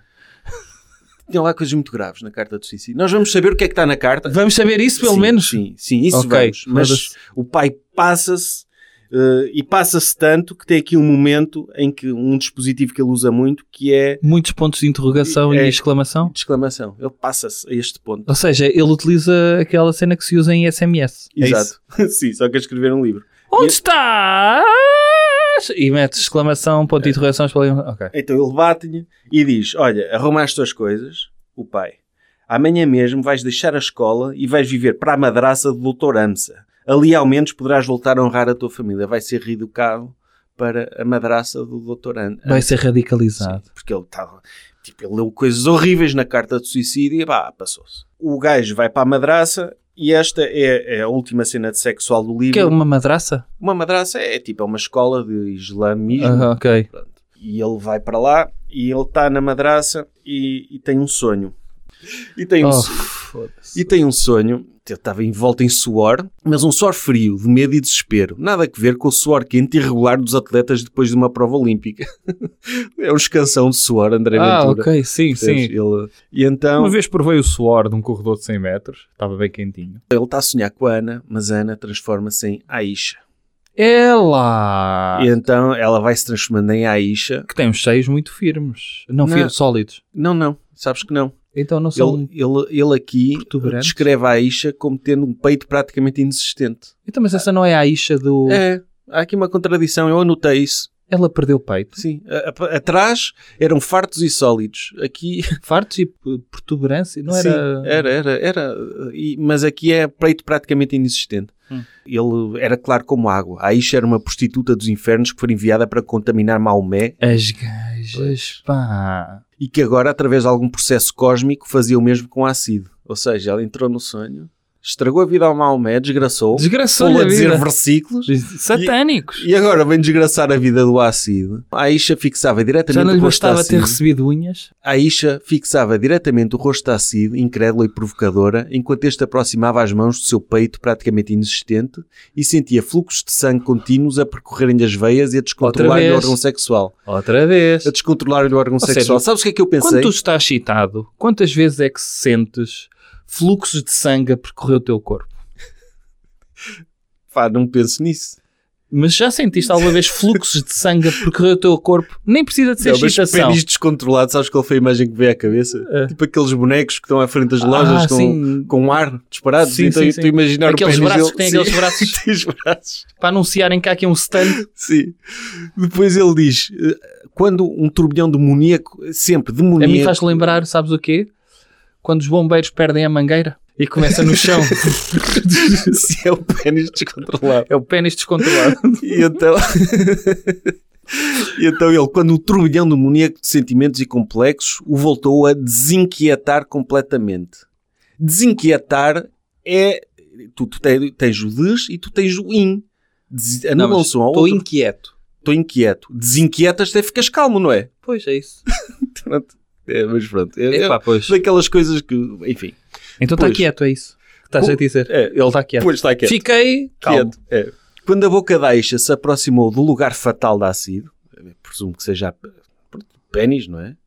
Este agarrou-lhe violentamente a cabeça como se segurasse um animal perigoso e conduziu em movimentos regulares como se, como se da sua própria prostituta... Foda-se. Movimentos regulares como se da sua própria prostituta se tratasse. Ele usa muito isto, como se de não sei o que se tratasse, que é uma- um hábito que me irrita. Sim. É como se fosse uma prostituta Yeah. como se não sei o que se tratasse. Não, E- mas a sua. Ou seja, há ali uma proximidade. ou como se fosse a próximo, sua própria prostituta. E é uma prostituta, portanto é para tratar mal. Sim, claro. Podia sentir alguns pequenos gemidos de prazer por parte da Aisha, mas eram sobretudo os seus sons másculos e ruidosos que percorriam o espaço em redor. A Cid sentia o sangue a correr-lhe velozmente por todo o corpo e percebia que essa velocidade aumentava na exata medida em que a Aisha aumentava a velocidade da sua sucção. a velocidade da sua sucção parece o advogado a descrever um acidente ao seguro, não é? Sim, parece. ah, pá, e sobretudo parece um médico a perguntar a- à mãe de um bebê como é que está a capacidade de sucção do seu bebê, não é? Sim. Parece uma coisa. Sim, é uma escolha de palavras. Sim. Sim. Era impossível controlar o Escrever sentimento. sexo oral como sucção é, é uma palavra triste, não é? Era a palavra que o padre Mário Rui utilizaria. Sim, pois, uma pessoa assim pouco habituada a essas É. coisas. É. Era impossível controlar o sentimento épico daquele momento. Era como se anjos e demónios se envolvessem sexualmente, como se os céus e os Olha infernos olha aí o subitamente pescado olho, olha o pescado olho. Eu quero ser o Dan Brown, Yeah. anjos e demónios. e decidissem partilhar alucinadamente os pecados da carne. A Isha engasgava-se com o aumento da virilidade da Cid. Porra, o- está sempre a aumentar, é tipo Pinóquio, não é? Que- Vamos querer falar outra vez que as personagens normalmente são bem dotadas Sim. em todos os âmbitos. São, e super tridimensionais. Yeah. A Aisha engasgava-se com o aumento da virilidade da Cid, que apreciava notoriamente o contexto da situação. Gostas da- do contexto da situação? Gosto. Gostas do, do- dessa escolha de palavras? Uhum. Beijou-a na boca e sentiu o seu próprio sabor, como se de uma transmissão de fluidos se tratasse, outra vez. Sentiu o próprio sabor dele próprio na boca Ah, epá, dela. Agarrou-a com veemência, enquanto a Aisha soltou um breve gemido quase imperceptível. Tu, repara que isto é um sonho. Normalmente os sonhos não são assim tão vívidos, não é? Epá, sim, mas Não- ele lembrava-se é, tudo. Lembrava-se tudo, enfim. Depois a Cid rodou-a sobre si própria e sobrou-a, dobrou-a, eh, está escrito sobrou-a, mas é dobrou-a, sobre a sua secretária de madeira, desarrumada e confusa, estendendo-lhe o corpo de forma perfeitamente linear sobre os seus papéis de trabalho. O corpo linear. Por vezes todo o corpo vibrava interminavelmente, como se de um choque elétrico prolongado se tratasse. Outra vez. Como se de um choque se tratasse. Como se fosse um choque Sim. como um choque elétrico. Porque é que o tratasse está aqui? De volta aos circuitos mentais, a Cid estava pronto para a penetração. de volta aos circuitos mentais. Oh. É assim, tu, tu compartimentalizas, tipo, agora sim, agora, segundo os meus circuitos mentais, posso proceder ao processo de penetração. Antes de o consumar, a Isha voltou-se novo e fitou-lhe o rosto como que perguntando, tens a certeza de que vais fazer? É que eu sou o demónio. Vou desencaminhar. És capaz de me possuir ou não? Diz Yeah. ela. Sério, está aqui escrito. A Cid sentiu-se penetrar longamente por entre as pernas da Aisha e só parou quando sentiu um limite evidente. Ah, bom. O limite da pila. Pronto, é isto? Não, o limite dela. Se calhar, Ah. se calhar só entrou 20% da ponta, estás a ver? Ah, Pode ok. ter sido. Ele queria tê-la toda. Toda. Sem rodeios nem barreiras. A jovem esposa de Maomé soltou um feroz gemido e ergueu a cabeça para o teto, como se esperasse algum auxílio divino, que naturalmente não veio. Apenas a Cid continuava cada vez mais intenso e imperturbável, como se executasse uma meticulosa operação secreta. Já não sentia sequer os fluxos sanguíneos que se chegavam ao pênis de forma descontrolada e era como se todo ele, e era como se todo ele tivesse sido apoderado por uma força demoníaca incomunicável. As palavras da Aisha só se tornaram inteligíveis ao fim de alguns minutos. Pedia-lhe para não parar, para a possuir, para a dominar. Pedia-lhe que a castigasse por ter pervertido o profeta e os seus desígnios. Pedia-lhe que a cegasse de prazer de forma a que ela nunca mais tivesse que enfrentar a expressão furiosa de Maomé. A Cid voltou a Aisha para si e sentou sobre a madeira desgastada, abrindo radicalmente as pernas. Sabes que é abrir radicalmente, não é simplesmente. Não, Tipo, não. é abrir- Há quem abra moderadamente, há quem abra radicalmente. E depois procedeu-se ao segundo ato de penetração, que foi ainda mais ela violento, fez uma espargata olímpica para ele. mas é mais de espargata, porque é radical. trás, é radical. Sim, é radical. Eh, O segundo, Foi ato de Cirque de Soleil. o segundo ato de penetração foi ainda mais violento que o primeiro e a Cid sentiu-se próximo de um êxtase final, embora conseguisse prolongar a encenação por alguns minutos. Encenação. Olha, eu acho que esse livro tem um lado muito positivo, que é pessoas que estão no ato sexual e querem fazer com que esse ato sexual dure mais tempo, parem um bocadinho e leiam uma página deste livro. Vai durar mais duas horas, porque uma delas vai ser a voltar a ter vontade de fazer. Olha, querida, tu citas demasiados que para lá vou pegar um exemplar da última madrugada do Islão para acalmar aqui os fluxos Sim. sanguíneos do meu pênis. Sim, É isso, não é isso. Depois, era uma tarefa hercúlea de Acid, controlar o sangue e demonstrar a virilidade entre as chamas imensas que os envolviam. A Isha tinha as pernas completamente abertas e segurava-as agora por baixo com Oh, vigor e entusiasmo. Ai, que... Tantas vezes para dizer que a senhora abriu a porcaria das pernas. E eu estou a saltar partes. Fitava-o fixamente e por vezes deixava a cabeça descair com sensualidade. Era enquanto uma imensa vibra- vibração orgásmica, finalmente, tomava conta da Acid, que a Aisha deu novamente lugar a Ana e a perversidade infantil e provocadora foram substituídas pelas formas seguras e sensuais que ele próprio conhecia bem. Ele depois transforma-se na Ana e depois acontece uma coisa muito estranha. Enquanto ele estava com a Aisha, de repente aparecem imagens logo acima dos cabelos dela de uma cidade que ardia em chamas imensas. Parecia Meca, na sua imponência indisfarçável. Era sem dúvida a cidade sagrada. Ou seja, Ou Meca seja, o arder. facto dele ter pinado com um demónio fez com que pusesse Meca a arder. Sim. Depois tem aquilo, acabou aquilo, está deitado numa cama de suor, não é? Todo perturbado com aquela merda. Ele senta sobre a cama e apoiou-se nos joelhos. E, e tem aqui uma frase que para mim é das melhores do livro. As imagens da Aisha sobre o seu órgão genital e a cidade de Meca em chamas continuavam a percorrer-lhe os circuitos mentais Circuitos mentais, outra vez. e a gerar ondas de pânico que faziam vibrar todo o corpo, mesmo já acordado. O genital, a imagem do genital dele, Meca arder, e pronto, a cidade de todos os muçulmanos estaria autenticamente sob ataque dos demónios, uma espécie de Babilónia em queda, ou seja, ele, te- ele levou o sonho a sério. Então aparece aqui o Amin, um colega lá da madraça, que não volta a aparecer, mas que supostamente era muito erudito, e pergunta, epá, o que é que se passa? Estiveste aqui a, a dormir? Ai, tive um sonho muito perturbador, queres falar sobre isso? E ele, "Ah, não, não é muito apropriado, mas contei-te só a parte da Meca arder. O resto não conta. Não E o- conta a parte em que deixou a Isha arder. E o, e o colega fica, fica leva mesmo aquilo a sério. Então, ai, sonhares com isso, isso tem muito Vamos falar ao Emir. Sim, e, e perguntei-lhe por que motivos é que o profeta teria estar para zangado contigo. E o Acid, pá, nem lhe conta. Claro. Não é? Então Diz- pinou nos sonhos com o demónio. Não faço ideia, respondeu a Cid, mas vejo toda a cidade de Meca em chamas, Cabaias, Torres, Abrás, Albaite. Tudo num enorme clarão de fogo debaixo das barbas do nosso profeta. E o Amin falou, leva aquilo a sério. Podia ser um simples sonho, mas pronto. E então o colega diz o seguinte, olha, isto significa que foste tomado pelos demónios e que apenas o sacrifício total te poderá salvar. Exclamou enfaticamente Amin, como se estivesse habituado a analisar cientificamente o fenómeno. Foi logo, olha, tens, tens de ser mártir. Yeah. Sonhaste com isso. Agora Pá. tens de, olha, a culpa é Sim. tua. Agora o teu castigo, ou melhor, o teu castigo não, a tua redenção Sim, é. é tu bombeaste. É, e nós já sabemos que é isso que vai acontecer, mas pronto, tens, Ok. de, tens, de, é, tens de ser mártir. E ele diz assim: olha, vê por este prisma. Poucos são tomados por esse tipo de sonhos demoníacos.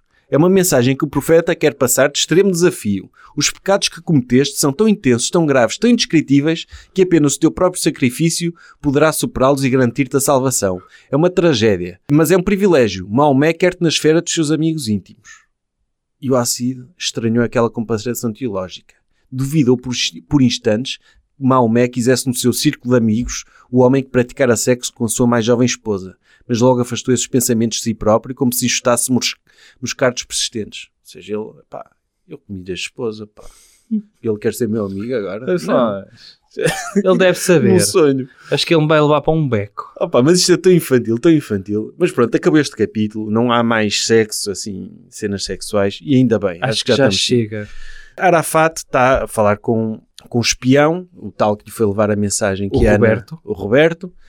E então, a determinada altura do nada, o Arafat vira-se para o Roberto: Olha, ainda não recebemos um cêntimo da heroína e da erva canábica enviada para a França. Porquê? Ah, É assim que os traficantes falam, sim. Para a França. É, vou tratar, é bom que trates desse assunto rápido. Ou seja, repare, ele disse isto ao Roberto e o Roberto disse que ia tratar. Alguém estava a ouvir. Não, não, uns parágrafos mais à frente, o Roberto está incrédulo porque não acredita que a organização que ele acredite tanto anda no domínio do tráfico de drogas. Isto em termos de enredo faz algum sentido. Faz, porque assim é uma forma desse coisa depois se revoltar. Não, não, não, Nem se- vai acontecer isso. não vai acontecer, mas tipo, o Arafat dá-lhe uma ordem relacionada Ah, com o tráfico de droga. E ele, ok, eu faço isso tranquilo. E depois fica, fogo, eu não acredito, nós estamos envolvidos em tráfico de droga. Não faz sentido nenhum. E o Arafat explica-lhe, olha, mas como é que achas que nós financiamos as nossas cenas e os nossos atentados? Achas que isto vem do nada? Ele diz assim, tu e eu, Roberto, celebrámos o ataque à Embaixada dos Sionistas em 92 em Buenos Aires. Verdade? Tu e eu celebrámos o ataque à Associação Mútua Israelita na Argentina.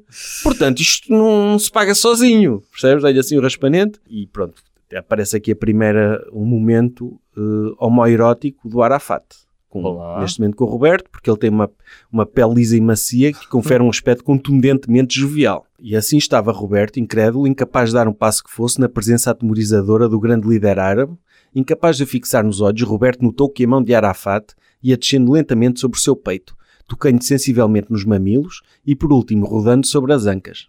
Roberto manteve os olhos no mapa e apenas conseguia sentir o aroma indisfarçável de Arafat. Aquela combinação de cheiro de sacristia e de papoilas. E a sua própria respiração. Tu sabias que o Arafat cheirava a sacristia e papoilas? Não sabia. Pensava que cheirava a caril. Não é? Se é para ser racista, vamos lá. Eu pensava que cheirava, sei lá, a brócolos e a drogaria. Ou a falafel. Sim. Mas não, cheirava a papoilas. Sim. Roberto começou a sentir também ele um certo entusiasmo que acompanhava os toques delicados de Arafat, mas sentia ao mesmo tempo uma enorme vergonha de si próprio, nojo de uma masculinidade assim exposta, vulnerável.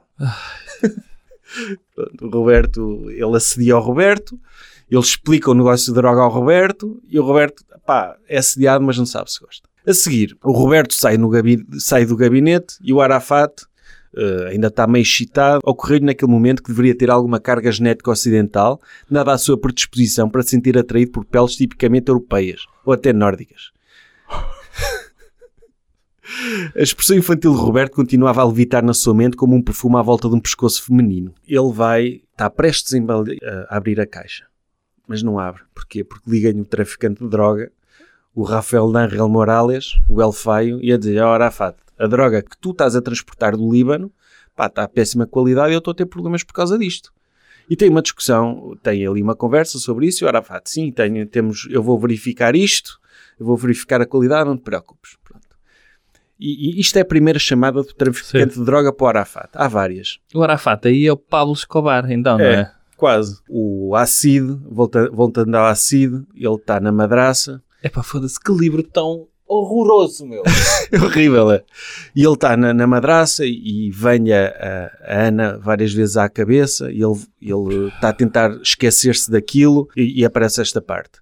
Volta a focar-se nos seios de Ana, duros de prazer, empurra-a com violência para baixo. Aquele gesto de violência máscula, quase selvagem, inerente à natureza do homem.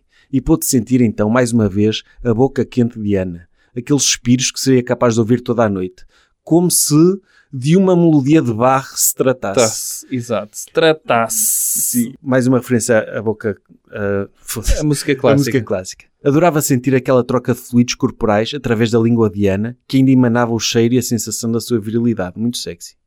Levanta a perna direita e busca uma penetração direta e imediata sem mais palavras. Quer se sentir dominada por uma força superior. Mas porquê que está a haver sexo agora? É sonho, ele está a sonhar na madraça. Eu não expliquei. Epá, foda-se. Mas Sim. isso, qual é a intenção desse sonho? A intenção desse sonho é ele estar outra vez a reviver o sexo com a Ana Pronto. E o que é que acontece aqui? Momento autobiográfico. O gajo decide bater-se ele próprio com um chicote. É lá! Sim, Padre assim- Mário Rui gostou desta parte. E ele pune-se com mais e mais violência enquanto as imagens de Ana, num imenso caldeirão vermelho de pernas cruzadas, se distorcem progressivamente e as primeiras gotas de sangue tocam o chão frio da, magra- da madraça do Dr. Amza. Tal como André Ventura na vida real, o Acid decide punir-se fisicamente Ok. pelos seus desejos pecaminosos. Voltando ao Arafat, Abu Mazen que é o número 2 dele, é o nome de guerra do Mahmoud Abbas, o atual líder da, da autoridade palestiniana, que, que o substituiu, diz-lhe coisas, olha, houve um atentado, o que é que nós dizemos do atentado? Arafat diz, ah, diz que nós somos contra, etc. Uh, Comunicou-lhe o atentado e fala-lhe da possibilidade de estarem div para divulgar um relatório sobre corrupção na, na OLP. E o Arafat diz que isso não, não, não, lhe preocupa nada, etc., que já estão habituados. E o Arafat fala na destruição de um tal de dossiê 224. Mas de uma forma bastante despreocupada. Ele, ah, pá, são coisas lá que estão lá, que nem é preciso ninguém Será saber. está dentro da caixa? É, não, não sabemos. Não vamos saber. Hum. Ele, vamos, vamos destruir este dossiê, não sei o quê, ok. E o Abu Mazen nota-se a preparar alguma ali. É? Que, que, ali alguma coisa. Arafat chama o médico e o médico é muito importante. É, é lá! Sim, é o Yusuf, vai lá ver como é que o Arafat está. Sérgio Duarte, como é que se chama o Cat Stevens agora? Yusuf Islam. Vai um médico, está a analisar o Arafat e ele toca no Arafat, num dos gânglios duridos, e o Arafat solta um pequeno grito. Hum. O Yusuf assusta-se e deixa cair um passe-partout do Arafat a receber Nobel da Paz em Oslo. ele parte-se cria-se assim um barulho, entram os seguranças do Arafat no quarto, começam a bater no Yusuf porque acham que ele fez alguma. E o Arafat não reage, deixa. Ok. O Arafat eh, depois é levado para o centro médico, mas, atenção, na sua mente continuava o jovem Yusuf, cujo corpo magro estendido no chão se projetava nele como flashes fotográficos intermináveis e cujos lábios espesos recordavam Arafat de Abdul Taib a experiência mais excitante que tiver em toda a sua vida e um dos seus mais fiéis guarda-costas. Ela! Arafat joga na outra equipa. É. Repara, o médico é espancado e pronto. Mas ele fica, ui, é. curto é quando há meninos novos em polpa de tomate. é muito mau. Voltando à madraça, o, o, o Acid está lá a ser, história não avança, a ser chicoteado. Não, agora vai ser mais rápido. Vai ser chicoteado e conhece um tal de Gazi, um rapaz moçambicano que está lá na madraça. Hum. E o rapaz diz: Epá, tu és tão virtuoso, tu és tão inteligente, o que é que te motivou a vir para a madraça? E o Acid passa-se. Já ouviste falar, alguma vez te aconteceu receber uma carta com unhas? Ele começa a ver imagens de, de, de Ana na cabeça e ele foge da madraça a correr, que está a chover, porque começa a vir imagens da Ana e quando todo o seu corpo cavalgava sobre os membros elétricos da acida, as gotas de transpiração a percorrerem aquele pescoço magro perfeitamente desenhado e aquela expressão mista de sofrimento e de prazer que emana dois corpos se consomem mutuamente. Ele foge da madraça e o Gazi vai atrás dele. Não percebe o que é que se passou? Eu só, Eu tava... só disse que eras inteligente e eu... Ele começa, a Cid começa a correr, a correr, a correr, até que tem um insight. Chega a um campo de futebol a chover e tem um insight. Ele diz, Gazi, estou a Cid a falar Enquanto corria, apercebi-me que estava a fugir, não de ti, não da madraça, mas da pessoa que ainda sou. Eu ainda não morri para o mundo, percebes? Por isso é que o mundo me continua a perseguir. Foi o que sempre me disse o Dr. Amsa. Percebes? Percebes o que digo? Percebes, Gazi? Percebes? A purificação através da morte.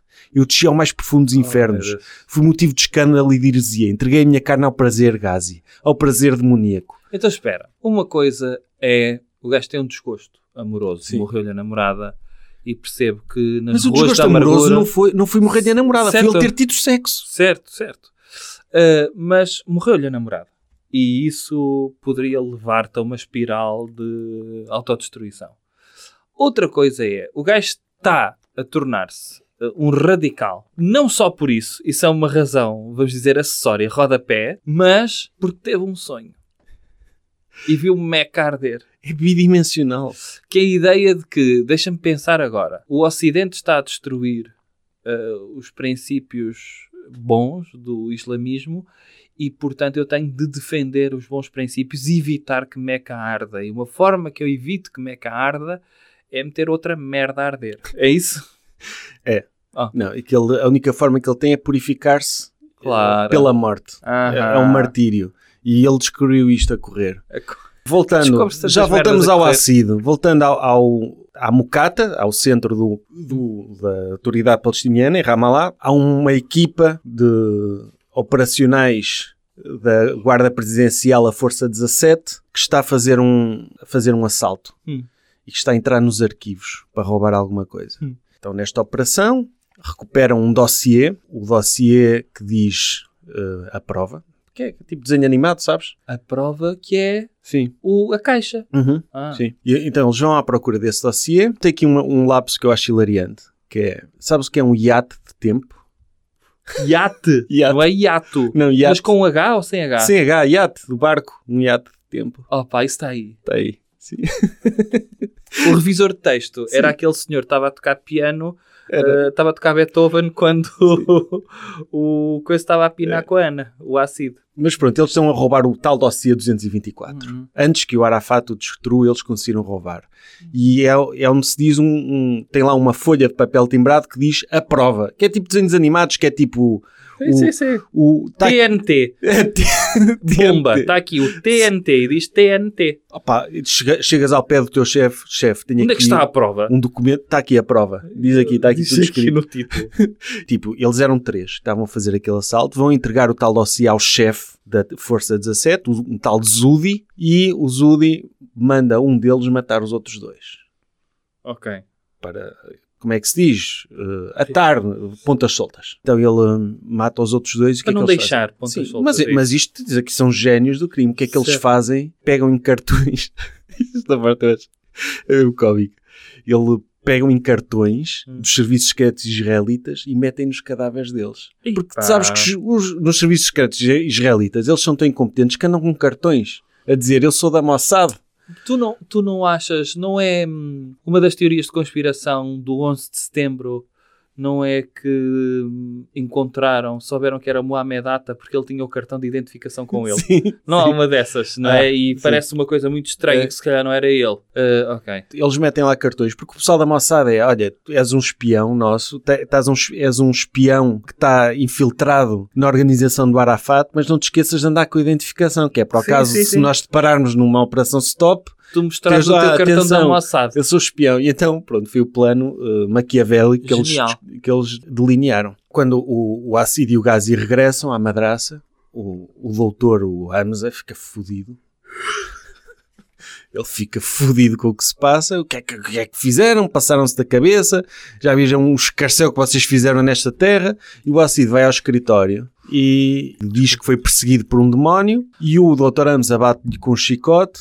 E ele diz: Sim, senhor. A Ana ainda está aqui, o demónio ainda, vi- ainda vive comigo, continua, continua. Então torna-se uma cena sadomasoquista em que está o chefe da madraça a espancá-lo com um chicote para o purificar do demónio, não é? Voltando ao Arafat, os guardas mor- mortos foram encontrados e quando os guardas finalmente encontram, entre os documentos de Rafik, um dos tais que foi morto, provas irrefutáveis da relação com os serviços israelitas. Provas irrefutáveis... Que é o cartão. o cartão. Está feito, está resolvido o crime. Está resolvido, sim. Estes muçulmanos são todos atrasados mentais. não é? Sim, sim, sim. Ah, é tu meteres um, um sombrero em alguém dizer hum, isto foi um cartel do México que cometeu este crime. Exatamente. Ou este senhor estava a comer um, taco, portanto é mexicano. Sim, encontrei vestígios de taco no estômago dele, só Sim. pode ser mexicano. Ou, ou é, é tipo, é, é é um plantão sofisticado como É. tu tens uma casca de banana para o mal escorregar. Sim. É, é Ok, isso. sim. O enredo, para mim, para mim, a parte erótica é cringe, Aham. mas eu já conhecia mais ou menos, sabíamos disto. Agora, o- a parte que mais me surpreendeu tão má aqui é o enredo, porque eu acho que qualquer, qualquer pessoa que tivesse visto uma série de espionagem ou policial fazia, qual, fazia alguma coisa Epá, melhor aqui. utilizem o método Raul Minhalma, que é viram um filme, façam um livro sobre isso, mudem mais ou menos a doença das pessoas. O Abu Mazen manda queimar os, tra- os traidores, está resolvido. É. Está encoberto, encobertas as provas do crime. Esta parte é, é uma parte super cómica, que é quando o tal Zudi abre finalmente o dossiê 229 e ficamos a saber o O que é que tem lá? que é que tem lá. O que é que é, Sérgio? Diz-me. O que tem lá é uma, tem várias coisas muito graves. Primeira, Arafat não nasceu em Jerusalém, nasceu no Cairo. Ei, então não é melhor Pá, aparentemente era importante que Arafat tivesse nascido mesmo. ser um local? Sim. Estou- eu- Estou-me a lembrar do League of Gentlemen. eu a cena, fui- Are you local? Opa, eu fui à página da Wikipédia do Arafat Ah. e diz lá que ele nasceu no Cairo não como uma coisa controversa, nasceu no Cairo. ok. Ah, uh. É uma família palestiniana, mas pronto, ok. Yeah. Depois, outra coisa que tem lá é que o Arafat um dia candidatou-se a uma faculdade nos Estados Unidos. Ainda mais grave do que isso. Tem lá cartas que o Arafat trocou com o guarda-costas dele. A mostrar que ele era. Sim, entre outra. que Ele era, ele era gay. É.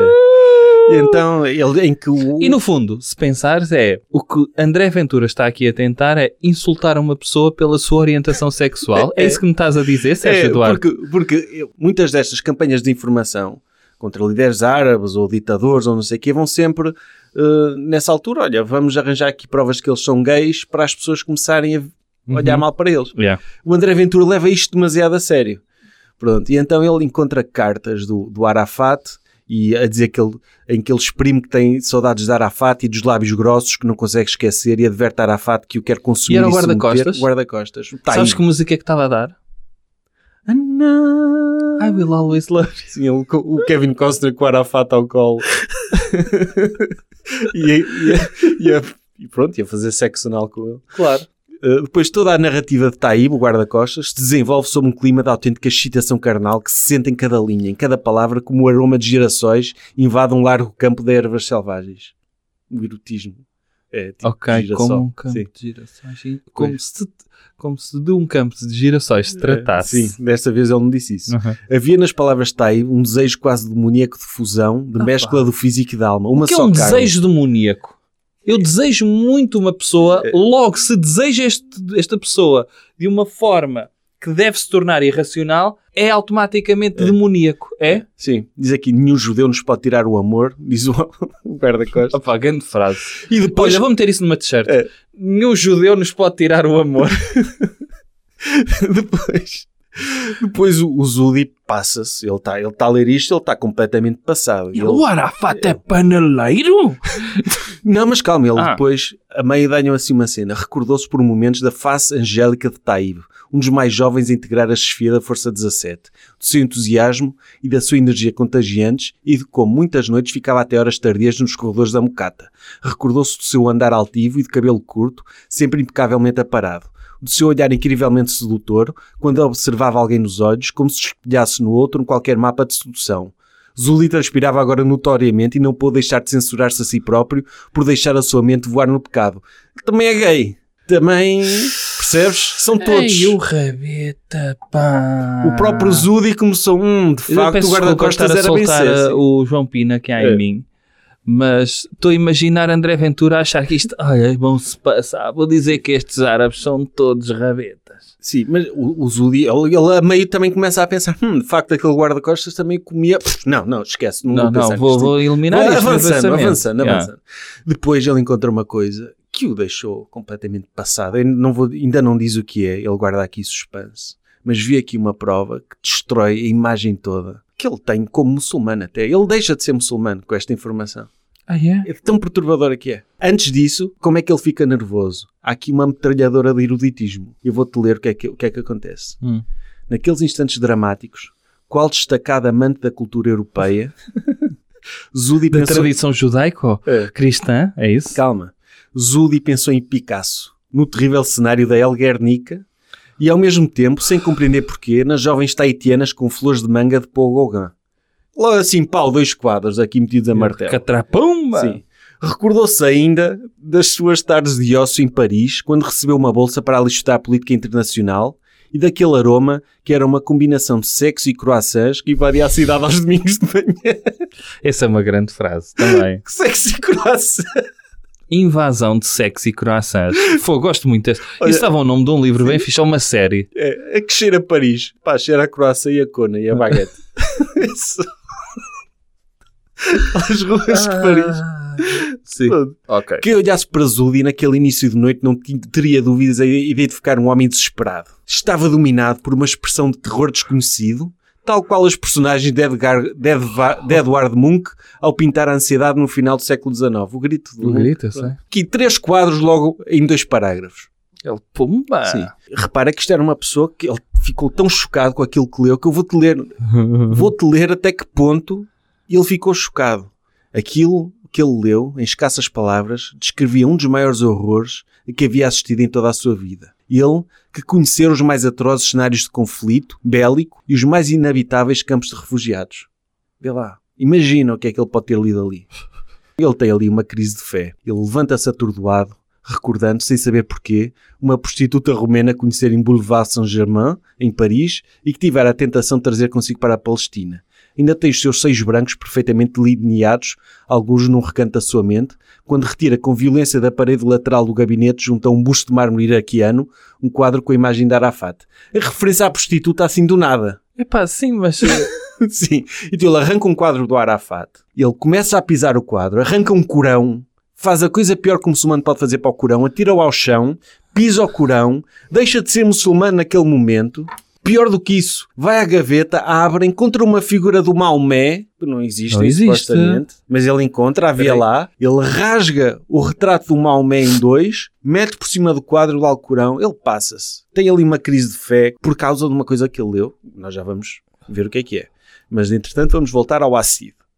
Então, o Acid está a levar chicotadas na madraça e a cada nova chicotada sentia uma parte de Ana desvanecer-se dentro de si. Cada gota de sangue que salpicava do seu corpo era como se a boca de Ana fosse ficando cada vez mais seca e menos táctil, sem saliva. Pronto, a saliva está ok. Está maré baixa de saliva agora e ele já não, não se sente tão atraído por ela. Ele tem uma discussão com, o- com o doutor Hamza sobre aquilo que ele fez. O que é que ele fez à Ana? Ele veio a conhecer os detalhes e as tentações da carne. E ele, sim, sim, sim, eu fui o seu demónio, respondeu a Cid já com os olhos úmidos. Eu fui-lhe a percorrer o meu corpo, excitar-me até a exaustão, lamber-me a carne, os órgãos, a pele como uma prostituta barata. Penetrei-a, dominei até alcançar ser o nosso único limite. Está a confessar-se. Isto deve ser uma, uma conversa que ele teve com o, o o padre Mário Rui, Fosca-se. deve estar a, a relatar isso. Diz ele, eu levei-a para as torpezas do sexo e o seu encantamento venenoso. Trocámos cartas, mensagens, gritos surdos que ainda tenho na minha mente. A Ana estava úmida, excitada, descontrolada numa efervescência sexual sem limites. Tocava-se no, no calor daquela banheira minúscula, na casa de banho dos avós maternos, nas noites em que não podíamos estar juntos, mas turvava-se. Estás a ver? Tudo. É como droga, mas vale não experimentar. Tipo, tu, tu experimentas um bocadinho, dás por ti, estás a masturbar-te em casa. todo lado. É. E olhava os outros homens com um olhar predador como se fosse uma nova pessoa. Um autêntico furacão de desejos e experiências arrebatadoras. Oh, meu Deus. Gostas desta expressão? Gosto. Eu acho que um furacão de desejos e de experiências arrebatadoras dava para um slogan da agência de viagens, não, Não. achas? Um furacão de desejo. Furacão, se calhar não, para agência de viagens. Ah, depende se fosse daquelas férias radicais. Pronto, tipo, ok. Está bem. Para Paris, cheirar croissants e sexo. e ele, a inocência transformada em pecado, uma menina delicada transmutada no corpo ávido de desejo e poder. Uma nova rainha capaz de provocar um prazer ilimitado a qualquer corpo humano. Isto é ele a falar, a dizer o que é que fez a Ana. Por fim deixou de rezar. Deixou de cobrir o, por- o corpo apropriadamente e deixou até de comer. Esqueceu que também ela era a morada sagrada de Alá. Aquelas pernas transformaram-se numa torre de brilho, Ai, de charme coração e santo. irresistibilidade. Já estou farto dessas descrições da Ana. Puta que pariu. Quando discutíamos, fugia para junto das novas amigas e procurava jogos de sexo e de obscenidade com vários homens, o que me enlouquecia ainda mais quando voltávamos a fazer amor. Doutor Anza. Amor? Amor? Tu não fizeste amor com o demónio. Tu fornicaste com o demónio. Ele seduziu-te com a sua sagacidade maligna. Tu foste uma vítima do demónio. Purifica-te, Acide. Pumba, bate com, o chicote. Depois, continuou a Acide, quando estávamos unidos num só corpo, ela encostava-me a boca ao ouvido. E eu sentia a transpiração dela a percorrer-me o rosto. Ela sussurrava-me ao ouvido como tinha sido prazer com outros homens. A excitação, a perversão, as expectativas que ela adorava criar e depois fugir. E eu entrava nela, com uma força cada vez maior, mais compacta e irascível. e depois ela, ela contava-me dos seus desejos mais íntimos, do desejo de ser prostituta de Paris por uma noite, ser violada por polícias, ser dominada por um qualquer gangue do bairro de La Villette. Eu simulava que era o seu violador, o seu mais bruto cliente, o mais impiedoso dos criminosos. Ana ria-se do profeta Maomé e das suas crenças de juventude. Dizia que nenhum profeta nem nenhum deus a continuariam a amarrar. Enquanto falava, cavalgava nas minhas pernas, falando em plenitude, humanidade, orgasmo. Dizia que o profeta só, profetiz, só profetizara para os outros, para os irmãos, para os filhos do, islami- do islamismo, e que também ele terá conhecido o prazer da perversão. E ria-se e continuava a rir. Epá, enfim, ele transformou numa, numa puta. E numa mulher feminista, percebes? Ah. Ele roubou-lhe a inocência naquela noite de sexo. Certo. E, e eu E penso, ela desorientou, é, É. isso? Tirou do caminho certo. Não, ele tirou a ela. E ela a ele, E ela por sua ele. vez, por Pois, conseguinte, sim. não é? Ele está a descrever um radical, ou seja, não está a descrever os seus próprios pensamentos. No entanto, é tão infantil esta. Ideia de que, ah pá, de que- sim. é muito infantil mesmo. Eu dei-lhe a conhecer a minha pila e a partir daí, olha, Voltando ao Arafat. Uh, Foda-se, recebe- que história. Olha, eu digo-te assim, deixa-me dizer-te uma coisa, eu preciso dizer isto. Se este tivesse sido o primeiro livro que tivéssemos feito, seria o único. único, não queria fazer mais isto. Não queria fazer mais isto. É horrível esta merda. Pá, desfruta, Bruno. Desfruta ao caralho. Fo- Foda-se a sério. Depois, Avança na história, meu. voltando ao Arafat, ele volta a receber uma chamada do traficante de droga e ele diz: Ah, sim, senhor. tipo, não acrescenta nada. Sempre que ele fala com o traficante de droga, não evolui a história. Aham. É sempre a bater na mesma tecla a dizer: "Ah, Ele- ele o André Ventura droga." percebeu. Tenho de deixar os capítulos todos em suspenso. E tenho de alternar os capítulos entre a história do Acid e a história do Arafat.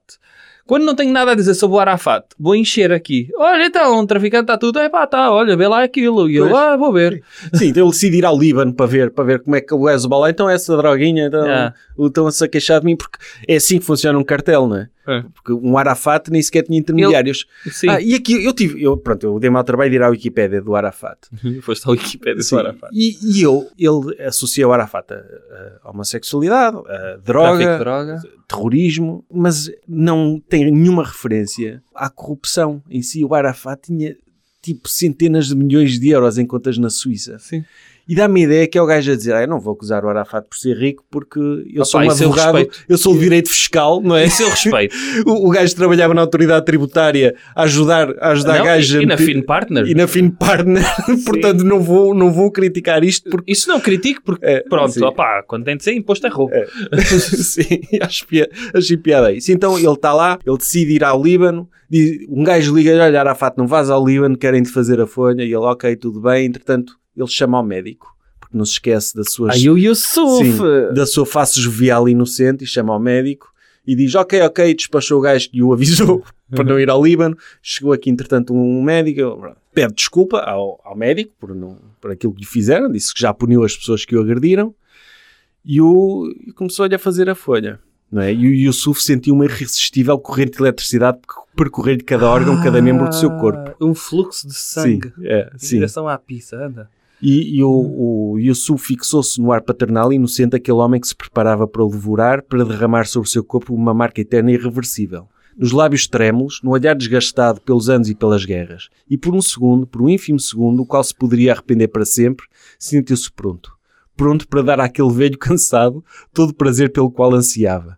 Pronto não tanto por dever, não por Arafat ser o líder de todos os palestinianos, mas por compaixão. Compaixão por aquele homem que sempre idolatrara como um deus, compaixão pela decrepitude da carne e pela decadência do corpo, compaixão pela doença que nos torna a todos, mesmo os destinados a liderar o caminho dos homens. Sou seu médico, Sr. Presidente. Estarei consigo até ao fim.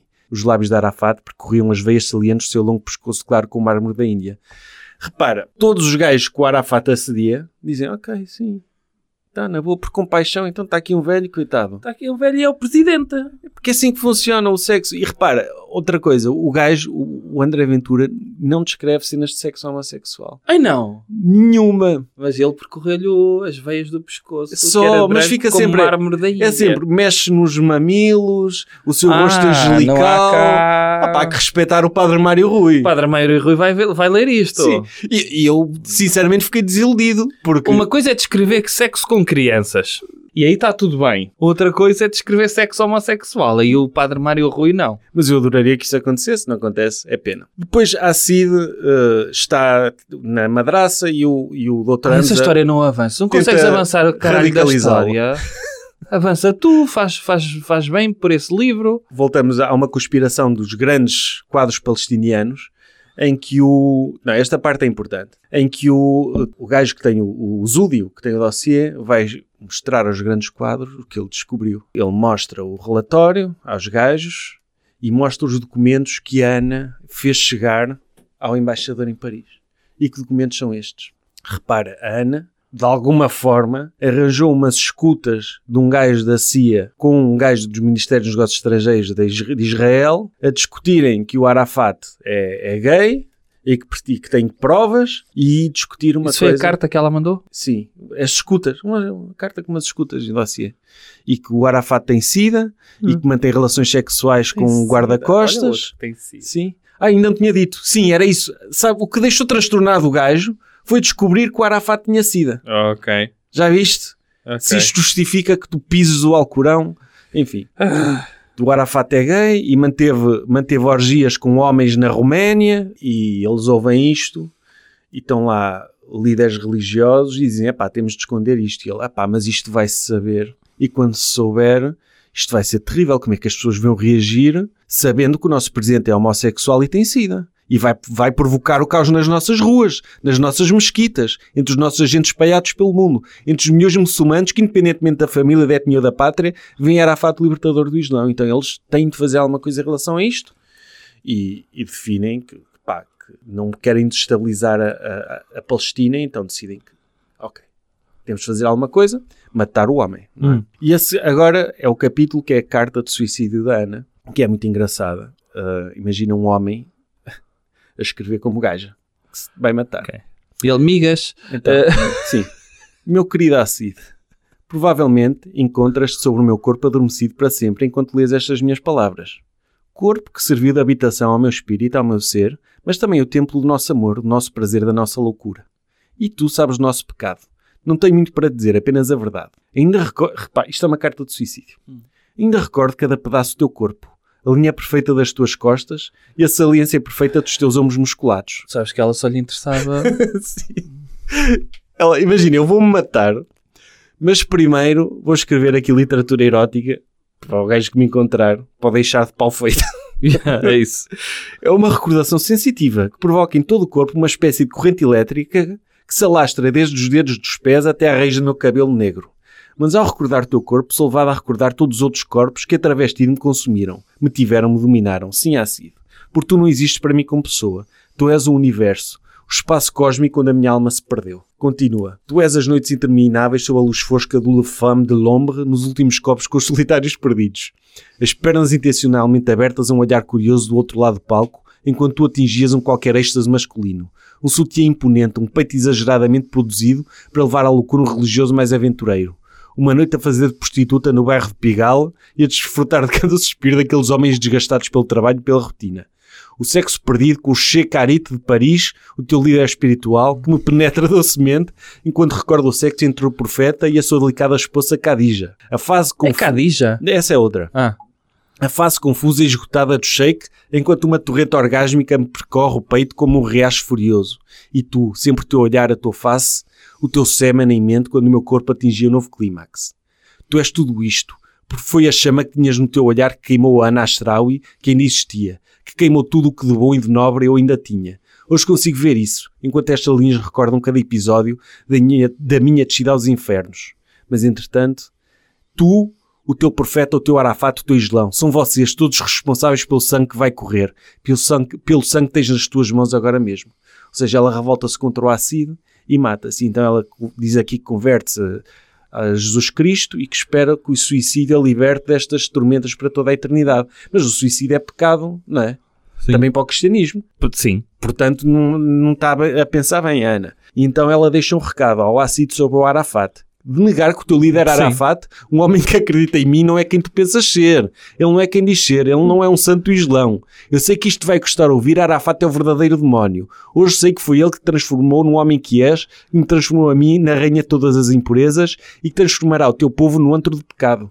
Já viste, tu vais-te matar e, e pensas pá. no Arafat. Sim. Na forma como o Arafat destruiu a tua vida. E, e depois a parte das unhas. Deixo-te as minhas unhas e o meu cabelo, sinal do campo de concentração em que encerraste o meu corpo. Então e por que não um pintelho? Pá, porque ela é cristã agora. Ah. Faz algum sentido esta carta de Não faz, não faz sentido nada. Ou melhor, faz sentido tendo em conta o resto. Yeah. Adiante. E agora é mais, é mais rápido. Agora a ação desenvolve-se mais rápido, felizmente.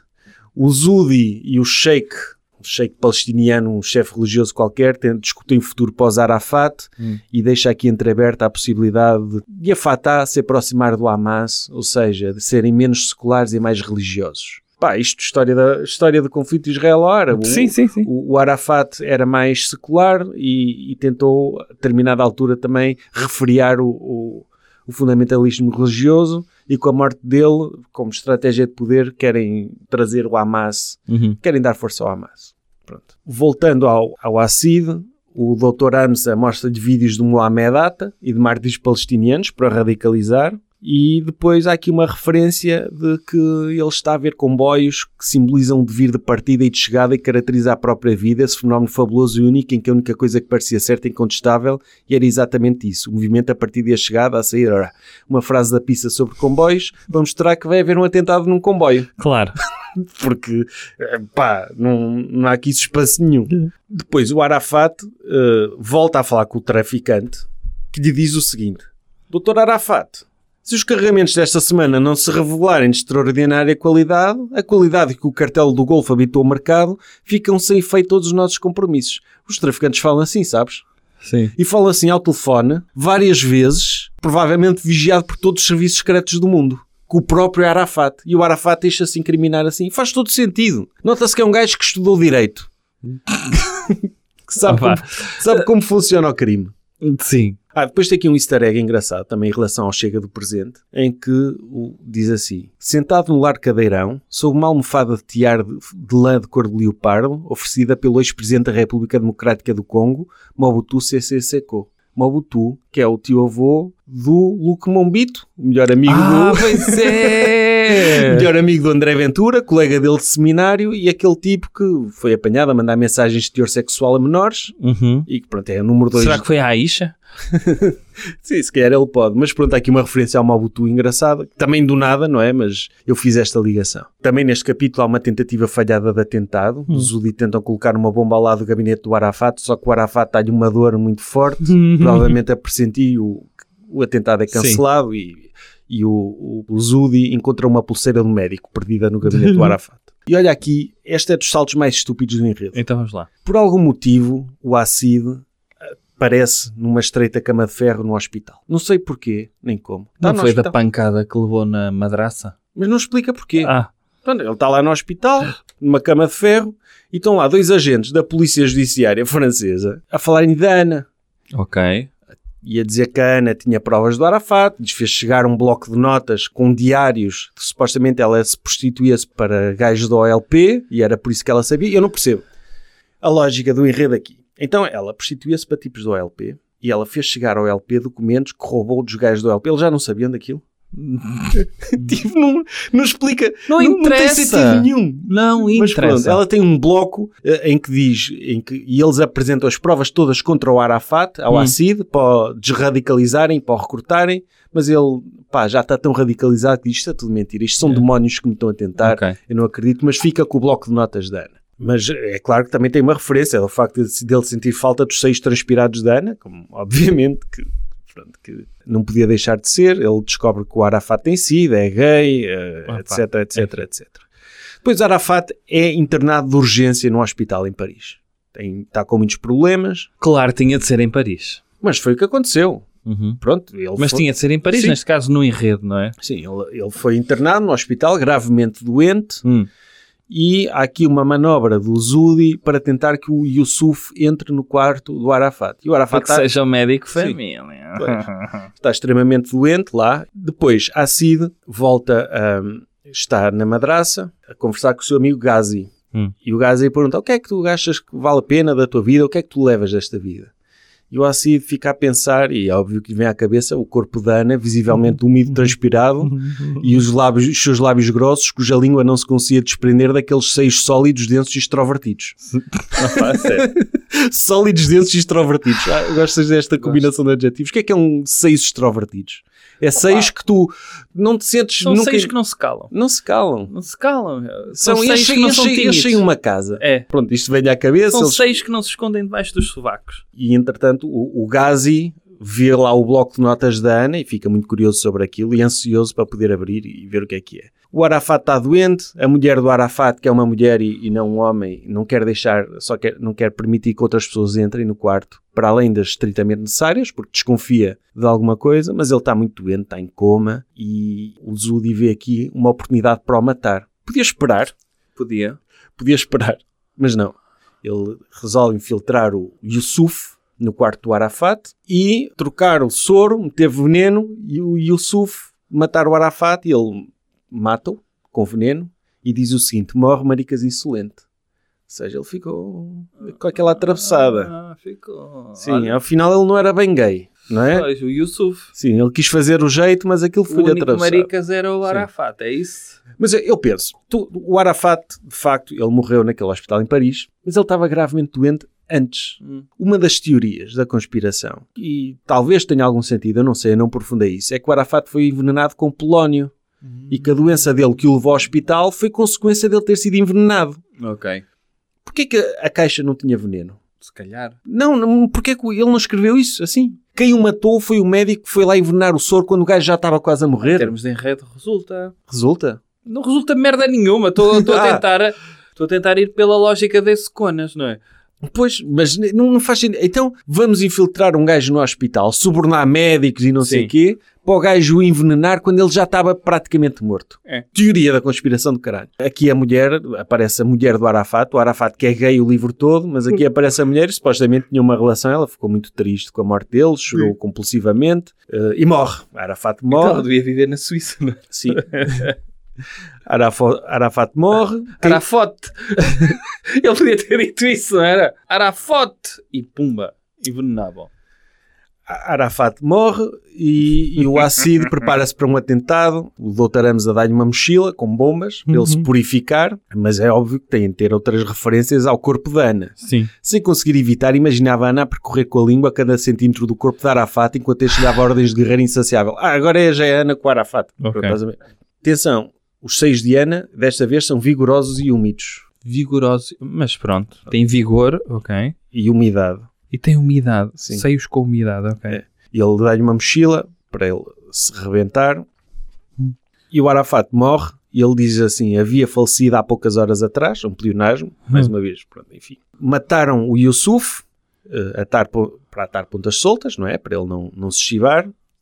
E depois fala do plano do, do Zudi para dar poder ao Hamas.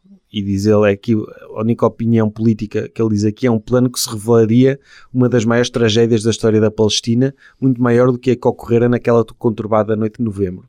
Uhum. E a droga? Acabou? Acabou. Ah, Não, a droga era só o traficante ligou-lhe várias vezes a dizer que essa droga não está boa. Quatro vezes que lhe ligou. Sem fazer evoluir a história, sem acrescentar nada. Entretanto, o, o, o ácido explode-se e há aquela... Aqui mãos de crianças a, a voar no ar, um invencível cheiro a carne queimada, como se tivessem sido abertos os fornos crematórios de Auschwitz, e os gritos tornaram-se uma espécie de melodia de fundo. Pronto, ele rebenta-se, não é? yeah. a determinada altura, o- quando o gajo está prestes, está- está prestes a explodir, ele lembra-se da irmã, da mãe, não sei o quê. Eu acho que era um twist até que podia ser mais interessante o gajo desistir do atentado. Porque não houve nenhum atentado em Paris na noite em que o Arafat morreu. É o gajo está... Pronto, é parte do coisa, carago, é parte do, da ficção, não é? Sim. Porque, eh, vamos dizer também esta parte, esta segunda edição é de 2015 e foi em 2015 que houve os atentados de Paris, Sim. precisamente. Eh, E antes já capa, tinha havido, antes, na- antes já tinha edição. havido os atentados ao Charlie Hebdo, Foi em 2015 esses. também foi em Sim. 2015. Porque, não, Ou 2014, não sei. foi 2014, porque o- os atentados de 2015 foram os do Bataclan Uhum. E a capa deste livro é uma homenagem ao jesuí Charlie. É, na segunda edição, a primeira edição Neste- é o Arafat. Eu Yeah. tenho pena, essa capa é mais engraçada. O, o Ghazi leu o bloco de, de notas da Ana e abandona a madraça. Uau. Pronto. Há um gajo que sai desra- desradicalizado eh, e aqui uma última, lembras-te do cego que cantava eh, Beethoven. que tocava Foi Beethoven o que fez a revisão deste texto, não foi? Esse senhor. Sim. Mas o Gazi, quando sai da madraça, ouve o seguinte: uma melodia perfeitamente articulada e melancólica pairava no ar, proveniente da casa do vizinho Pierre. Um anão, obcecado em encontrar na música o significado da sua baixa estatura, era sem dúvida uma brilhante interpretação, interpretação do Adagieto da Quinta Sinfonia de Gustavo Mahler. Ele tem Ok. de mostrar que é culto, Tem. mas já viste, é o que toca, é o anão que ouve e pronto, é isto, o livro acabou. Pronto, podes descansar. É só isso? Acaba assim? Acaba. Ok. Acaba. Mas o atentado fez-me quantos mortos? já não me recordo. Meu pai fez muitos, morreu muita gente. Mãos de crianças a voar, cheira queimado. Ou seja, morre o Arafat, envenenado, e o gajo purifica-se. Mas morre o Arafat envenenado sem necessidade. Isto revolta-me o, o, o enredo disto. O livro podia ser mau, podia estar mal escrito. Não vou fazer segunda temporada, Sérgio Duarte. Já decidiste? Está Decidi decidido. agora. Decidi agora. Fala para o microfone. Não vou fazer segunda temporada desta merda. que horror este. Que horror. Nós temos de fazer alguma coisa em relação a isto. 15 de 10 pizzas isto. Sabes o que é que eu pensei em fazer? É. Porque eu também dou 10. Por todos os motivos. Porque é um gajo oportunista, por ele ter mentido no marketing, por o livro estar mal escrito, por o enredo ser uma merda, por politicamente o gajo não se ter dado ao trabalho de, de investigar sequer o Politicamente, como assim? Tipo, a parte da intriga política podia ter, estar mais bem feita do que isto. Opa, podia ser tudo mentira. Eu- eu, eu não tenho qualquer pudor em tu ficcionares eh, pessoas históricas. Não tenho pudor nenhum em relação a isso. Não tenho essa cena. Se tu escreves na capa que é um romance, que é um thriller, que é não sei o quê, epá, não me façam é como o Dan Brown costuma fazer, ou o Zezinho, ou o Zé Rodrigues Santos, ou este caralho, que é, pá, isto é tudo baseado em factos reais porque eu investigo imenso. Não é, tem uma base de pessoas que tu vais reconhecer ou, ou sítios que tu vais reconhecer, pá, o resto fui eu que inventei.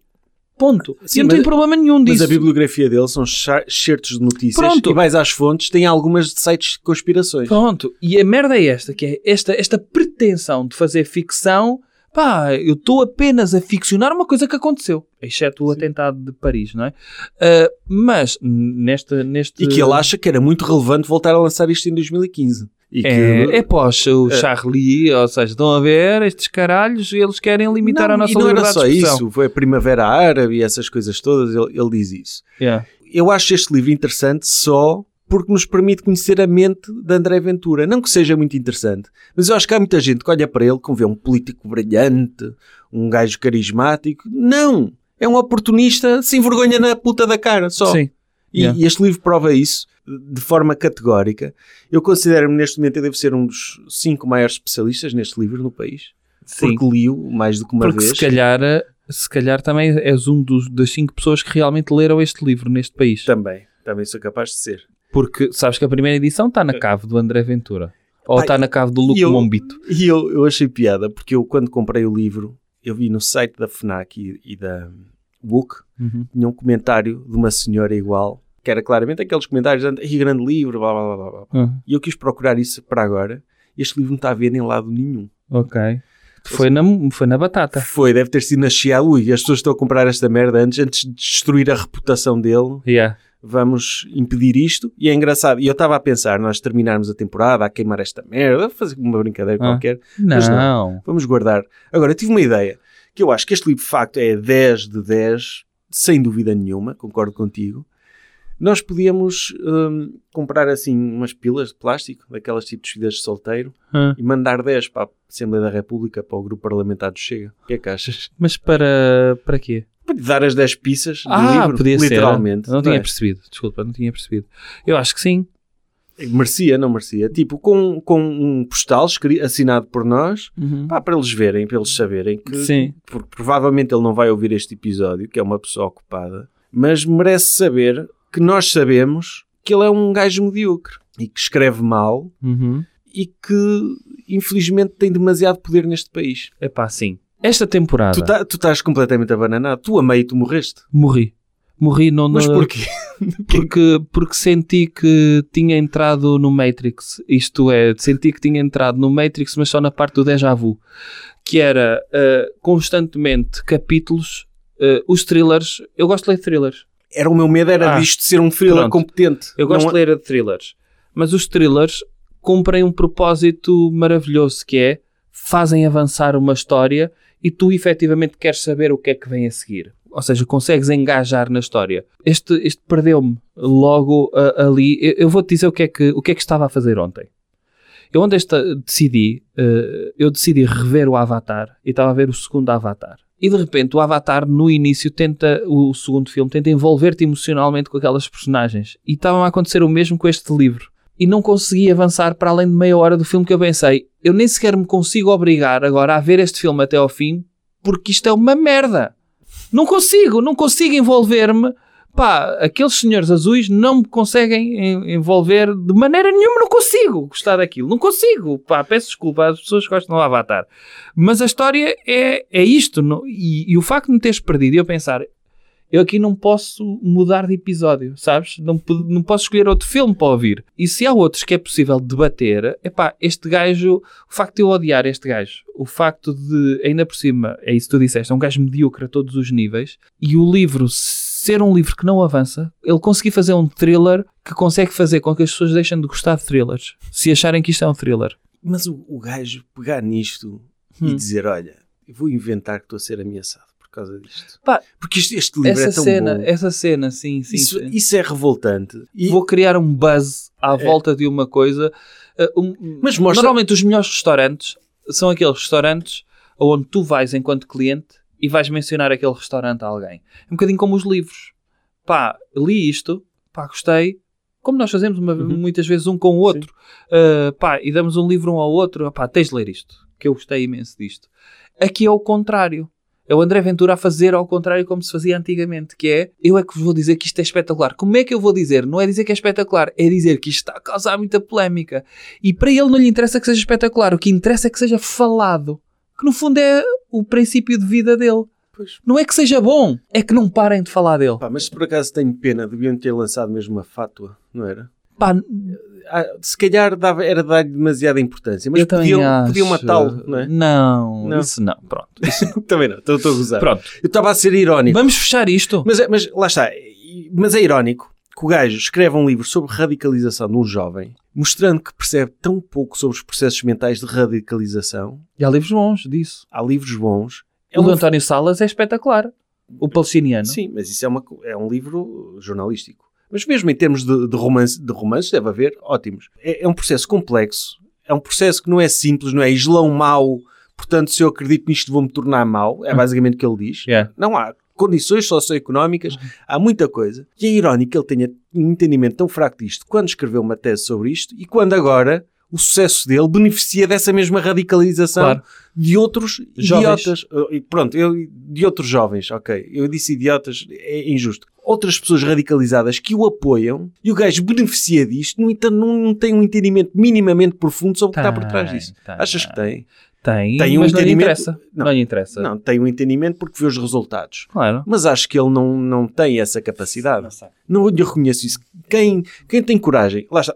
Ninguém é obrigado a ter, a ter talento para a escrita ou, para, ou a escrever livros bons. A maior parte das pessoas não tem. Uhum. No entanto, uma Ego. pessoa que é ego só. É ego. Mas isso revela muito. Eu não vou lançar um thriller porque eu sei que não sei escrever thrillers ao nível daqueles que eu gosto. Claro. Portanto, posso tentar e de certeza conseguia melhor do que isto. Mas tenho Mas, noção Olha, suficiente eu para vou mencionar uma coisa, se calhar não é justo aquilo que eu vou mencionar, mas vou mencionar. Há uns anos valentes, quando saiu aquele livro O Último Papa, do Luís Miguel Rocha, o Luís Miguel Rocha eh, fez esta merda, que foi a ideia de que ele tinha recebido documentos de um correspondente no Vaticano que provavam uma conspiração em torno do assassinato eh, de João Paulo I. Sim, que é uma coisa que até no Padrinho 3 aparece. Pronto. Ele beneficiou imenso disso e o livro esgotou a primeira edição porque estávamos também ali na ressaca do Dan Brown, o Daniel Silva já estava a vender e o gajo beneficiou. E o livro é um livro da pizza. Eu comecei a ler, opá, eh, eu lembro que o livro começa em que pensa um homem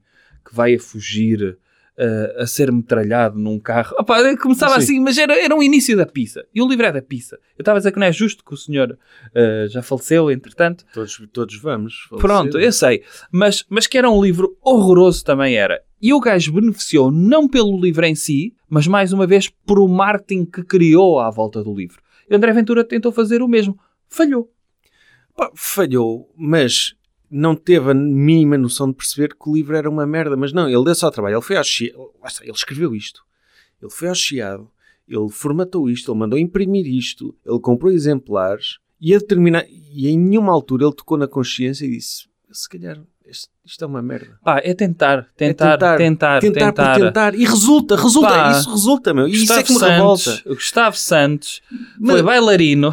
Mas, mas isto dá razão aos autores da pizza, da autoajuda, que nós gozamos aqui, que é, tu tentas, não podes é ter noção, tu não precisas de ser bom, tu tens de tentar, tens de fazer, tens de fazer, Não, tens de mas ter a ideia não é tu seres bom, a ideia é ter sucesso. Isso é completamente diferente. Exato. Porque retira-te uma consciência de que, pá, esta malta não está a tentar fazer avançar a arte, não é? A maior parte das pessoas que, que tentam ser Leonardo da Vinci se calhar acabam a fazer caricaturas em Albufeira. Uh, percebes esta ideia? É, mas aí é a noção, há a noção da coisa, não é? Tu teres a falta de noção, não, eu vou ser o novo Miguel Ângelo, percebes? Sim. Não, não e há. Eu, e eu vou fingir que estou a ser vítima de perseguição de muçulmanos. Eu vou, aliás, eu vou censurar o meu próprio livro porque pode trazer problemas de segurança ao Yeah. país. Epá, é, é de loucos. É. É. de loucos e mostra, é, é revelador sobre, sobre, um- sobre esta A personagem. pessoa. Entretanto, o- terminou o- a primeira temporada e se- provavelmente a última, segundo, segundo o Bruno, vai ser a última. Vou precisar de tempo. Sim, eu também. Isso sim. vou precisar de tempo. Ahm, sim, eh, dizer só o seguinte: vamos fazer só mais um episódio a falar da temporada inteira. Portanto, não há mais livros a aconselhar, seja do caralho, seja da pizza, mas vamos fazer um episódio pequenino a falar sobre como é que foi a experiência de fazer Uhum. esta primeira temporada. Sim. Uh, façam perguntas através do Instagram, uh, recomendações, já temos vi- visto algumas recomendações vossas que são interessantes e temos gostado do feedback do, do que tivemos na primeira temporada. Obrigado. Talvez compense algum sofrimento, mas não para já. Sim, Não amanhã. Amanhã não vamos começar a ler livros da pista. Vamos agora descansar um bocado e terminamos com um livro da pizza escrito por uma pessoa da pizza. Por acaso, é, é verdade, no- nós não avaliamos os autores como sendo da pizza. As pessoas são mais complexas do que isso. É. E até este é mais complexo do que isto. Sim, No entanto, acho que podemos dizer que o contributo dele para a sociedade, quer como escritor, quer como figura pública, quer como político, é negativo. Certo. É então, então até digo mais: o primeiro episódio e o décimo acaba por fechar um círculo interessante porque são duas pessoas da pizza. Ah, sim. Ah, mas este é mais da pizza. Este é mais da pizza. Este- mas pff, Certo? De longe. Mas a primeira também é. é, é, é. É, é, é, é. E há Tá? um- Tá. Até à próxima. Um grande abraço e obrigado, malta. Livros da Pizza. Um podcast de Sérgio Duarte. Bruno Henriques.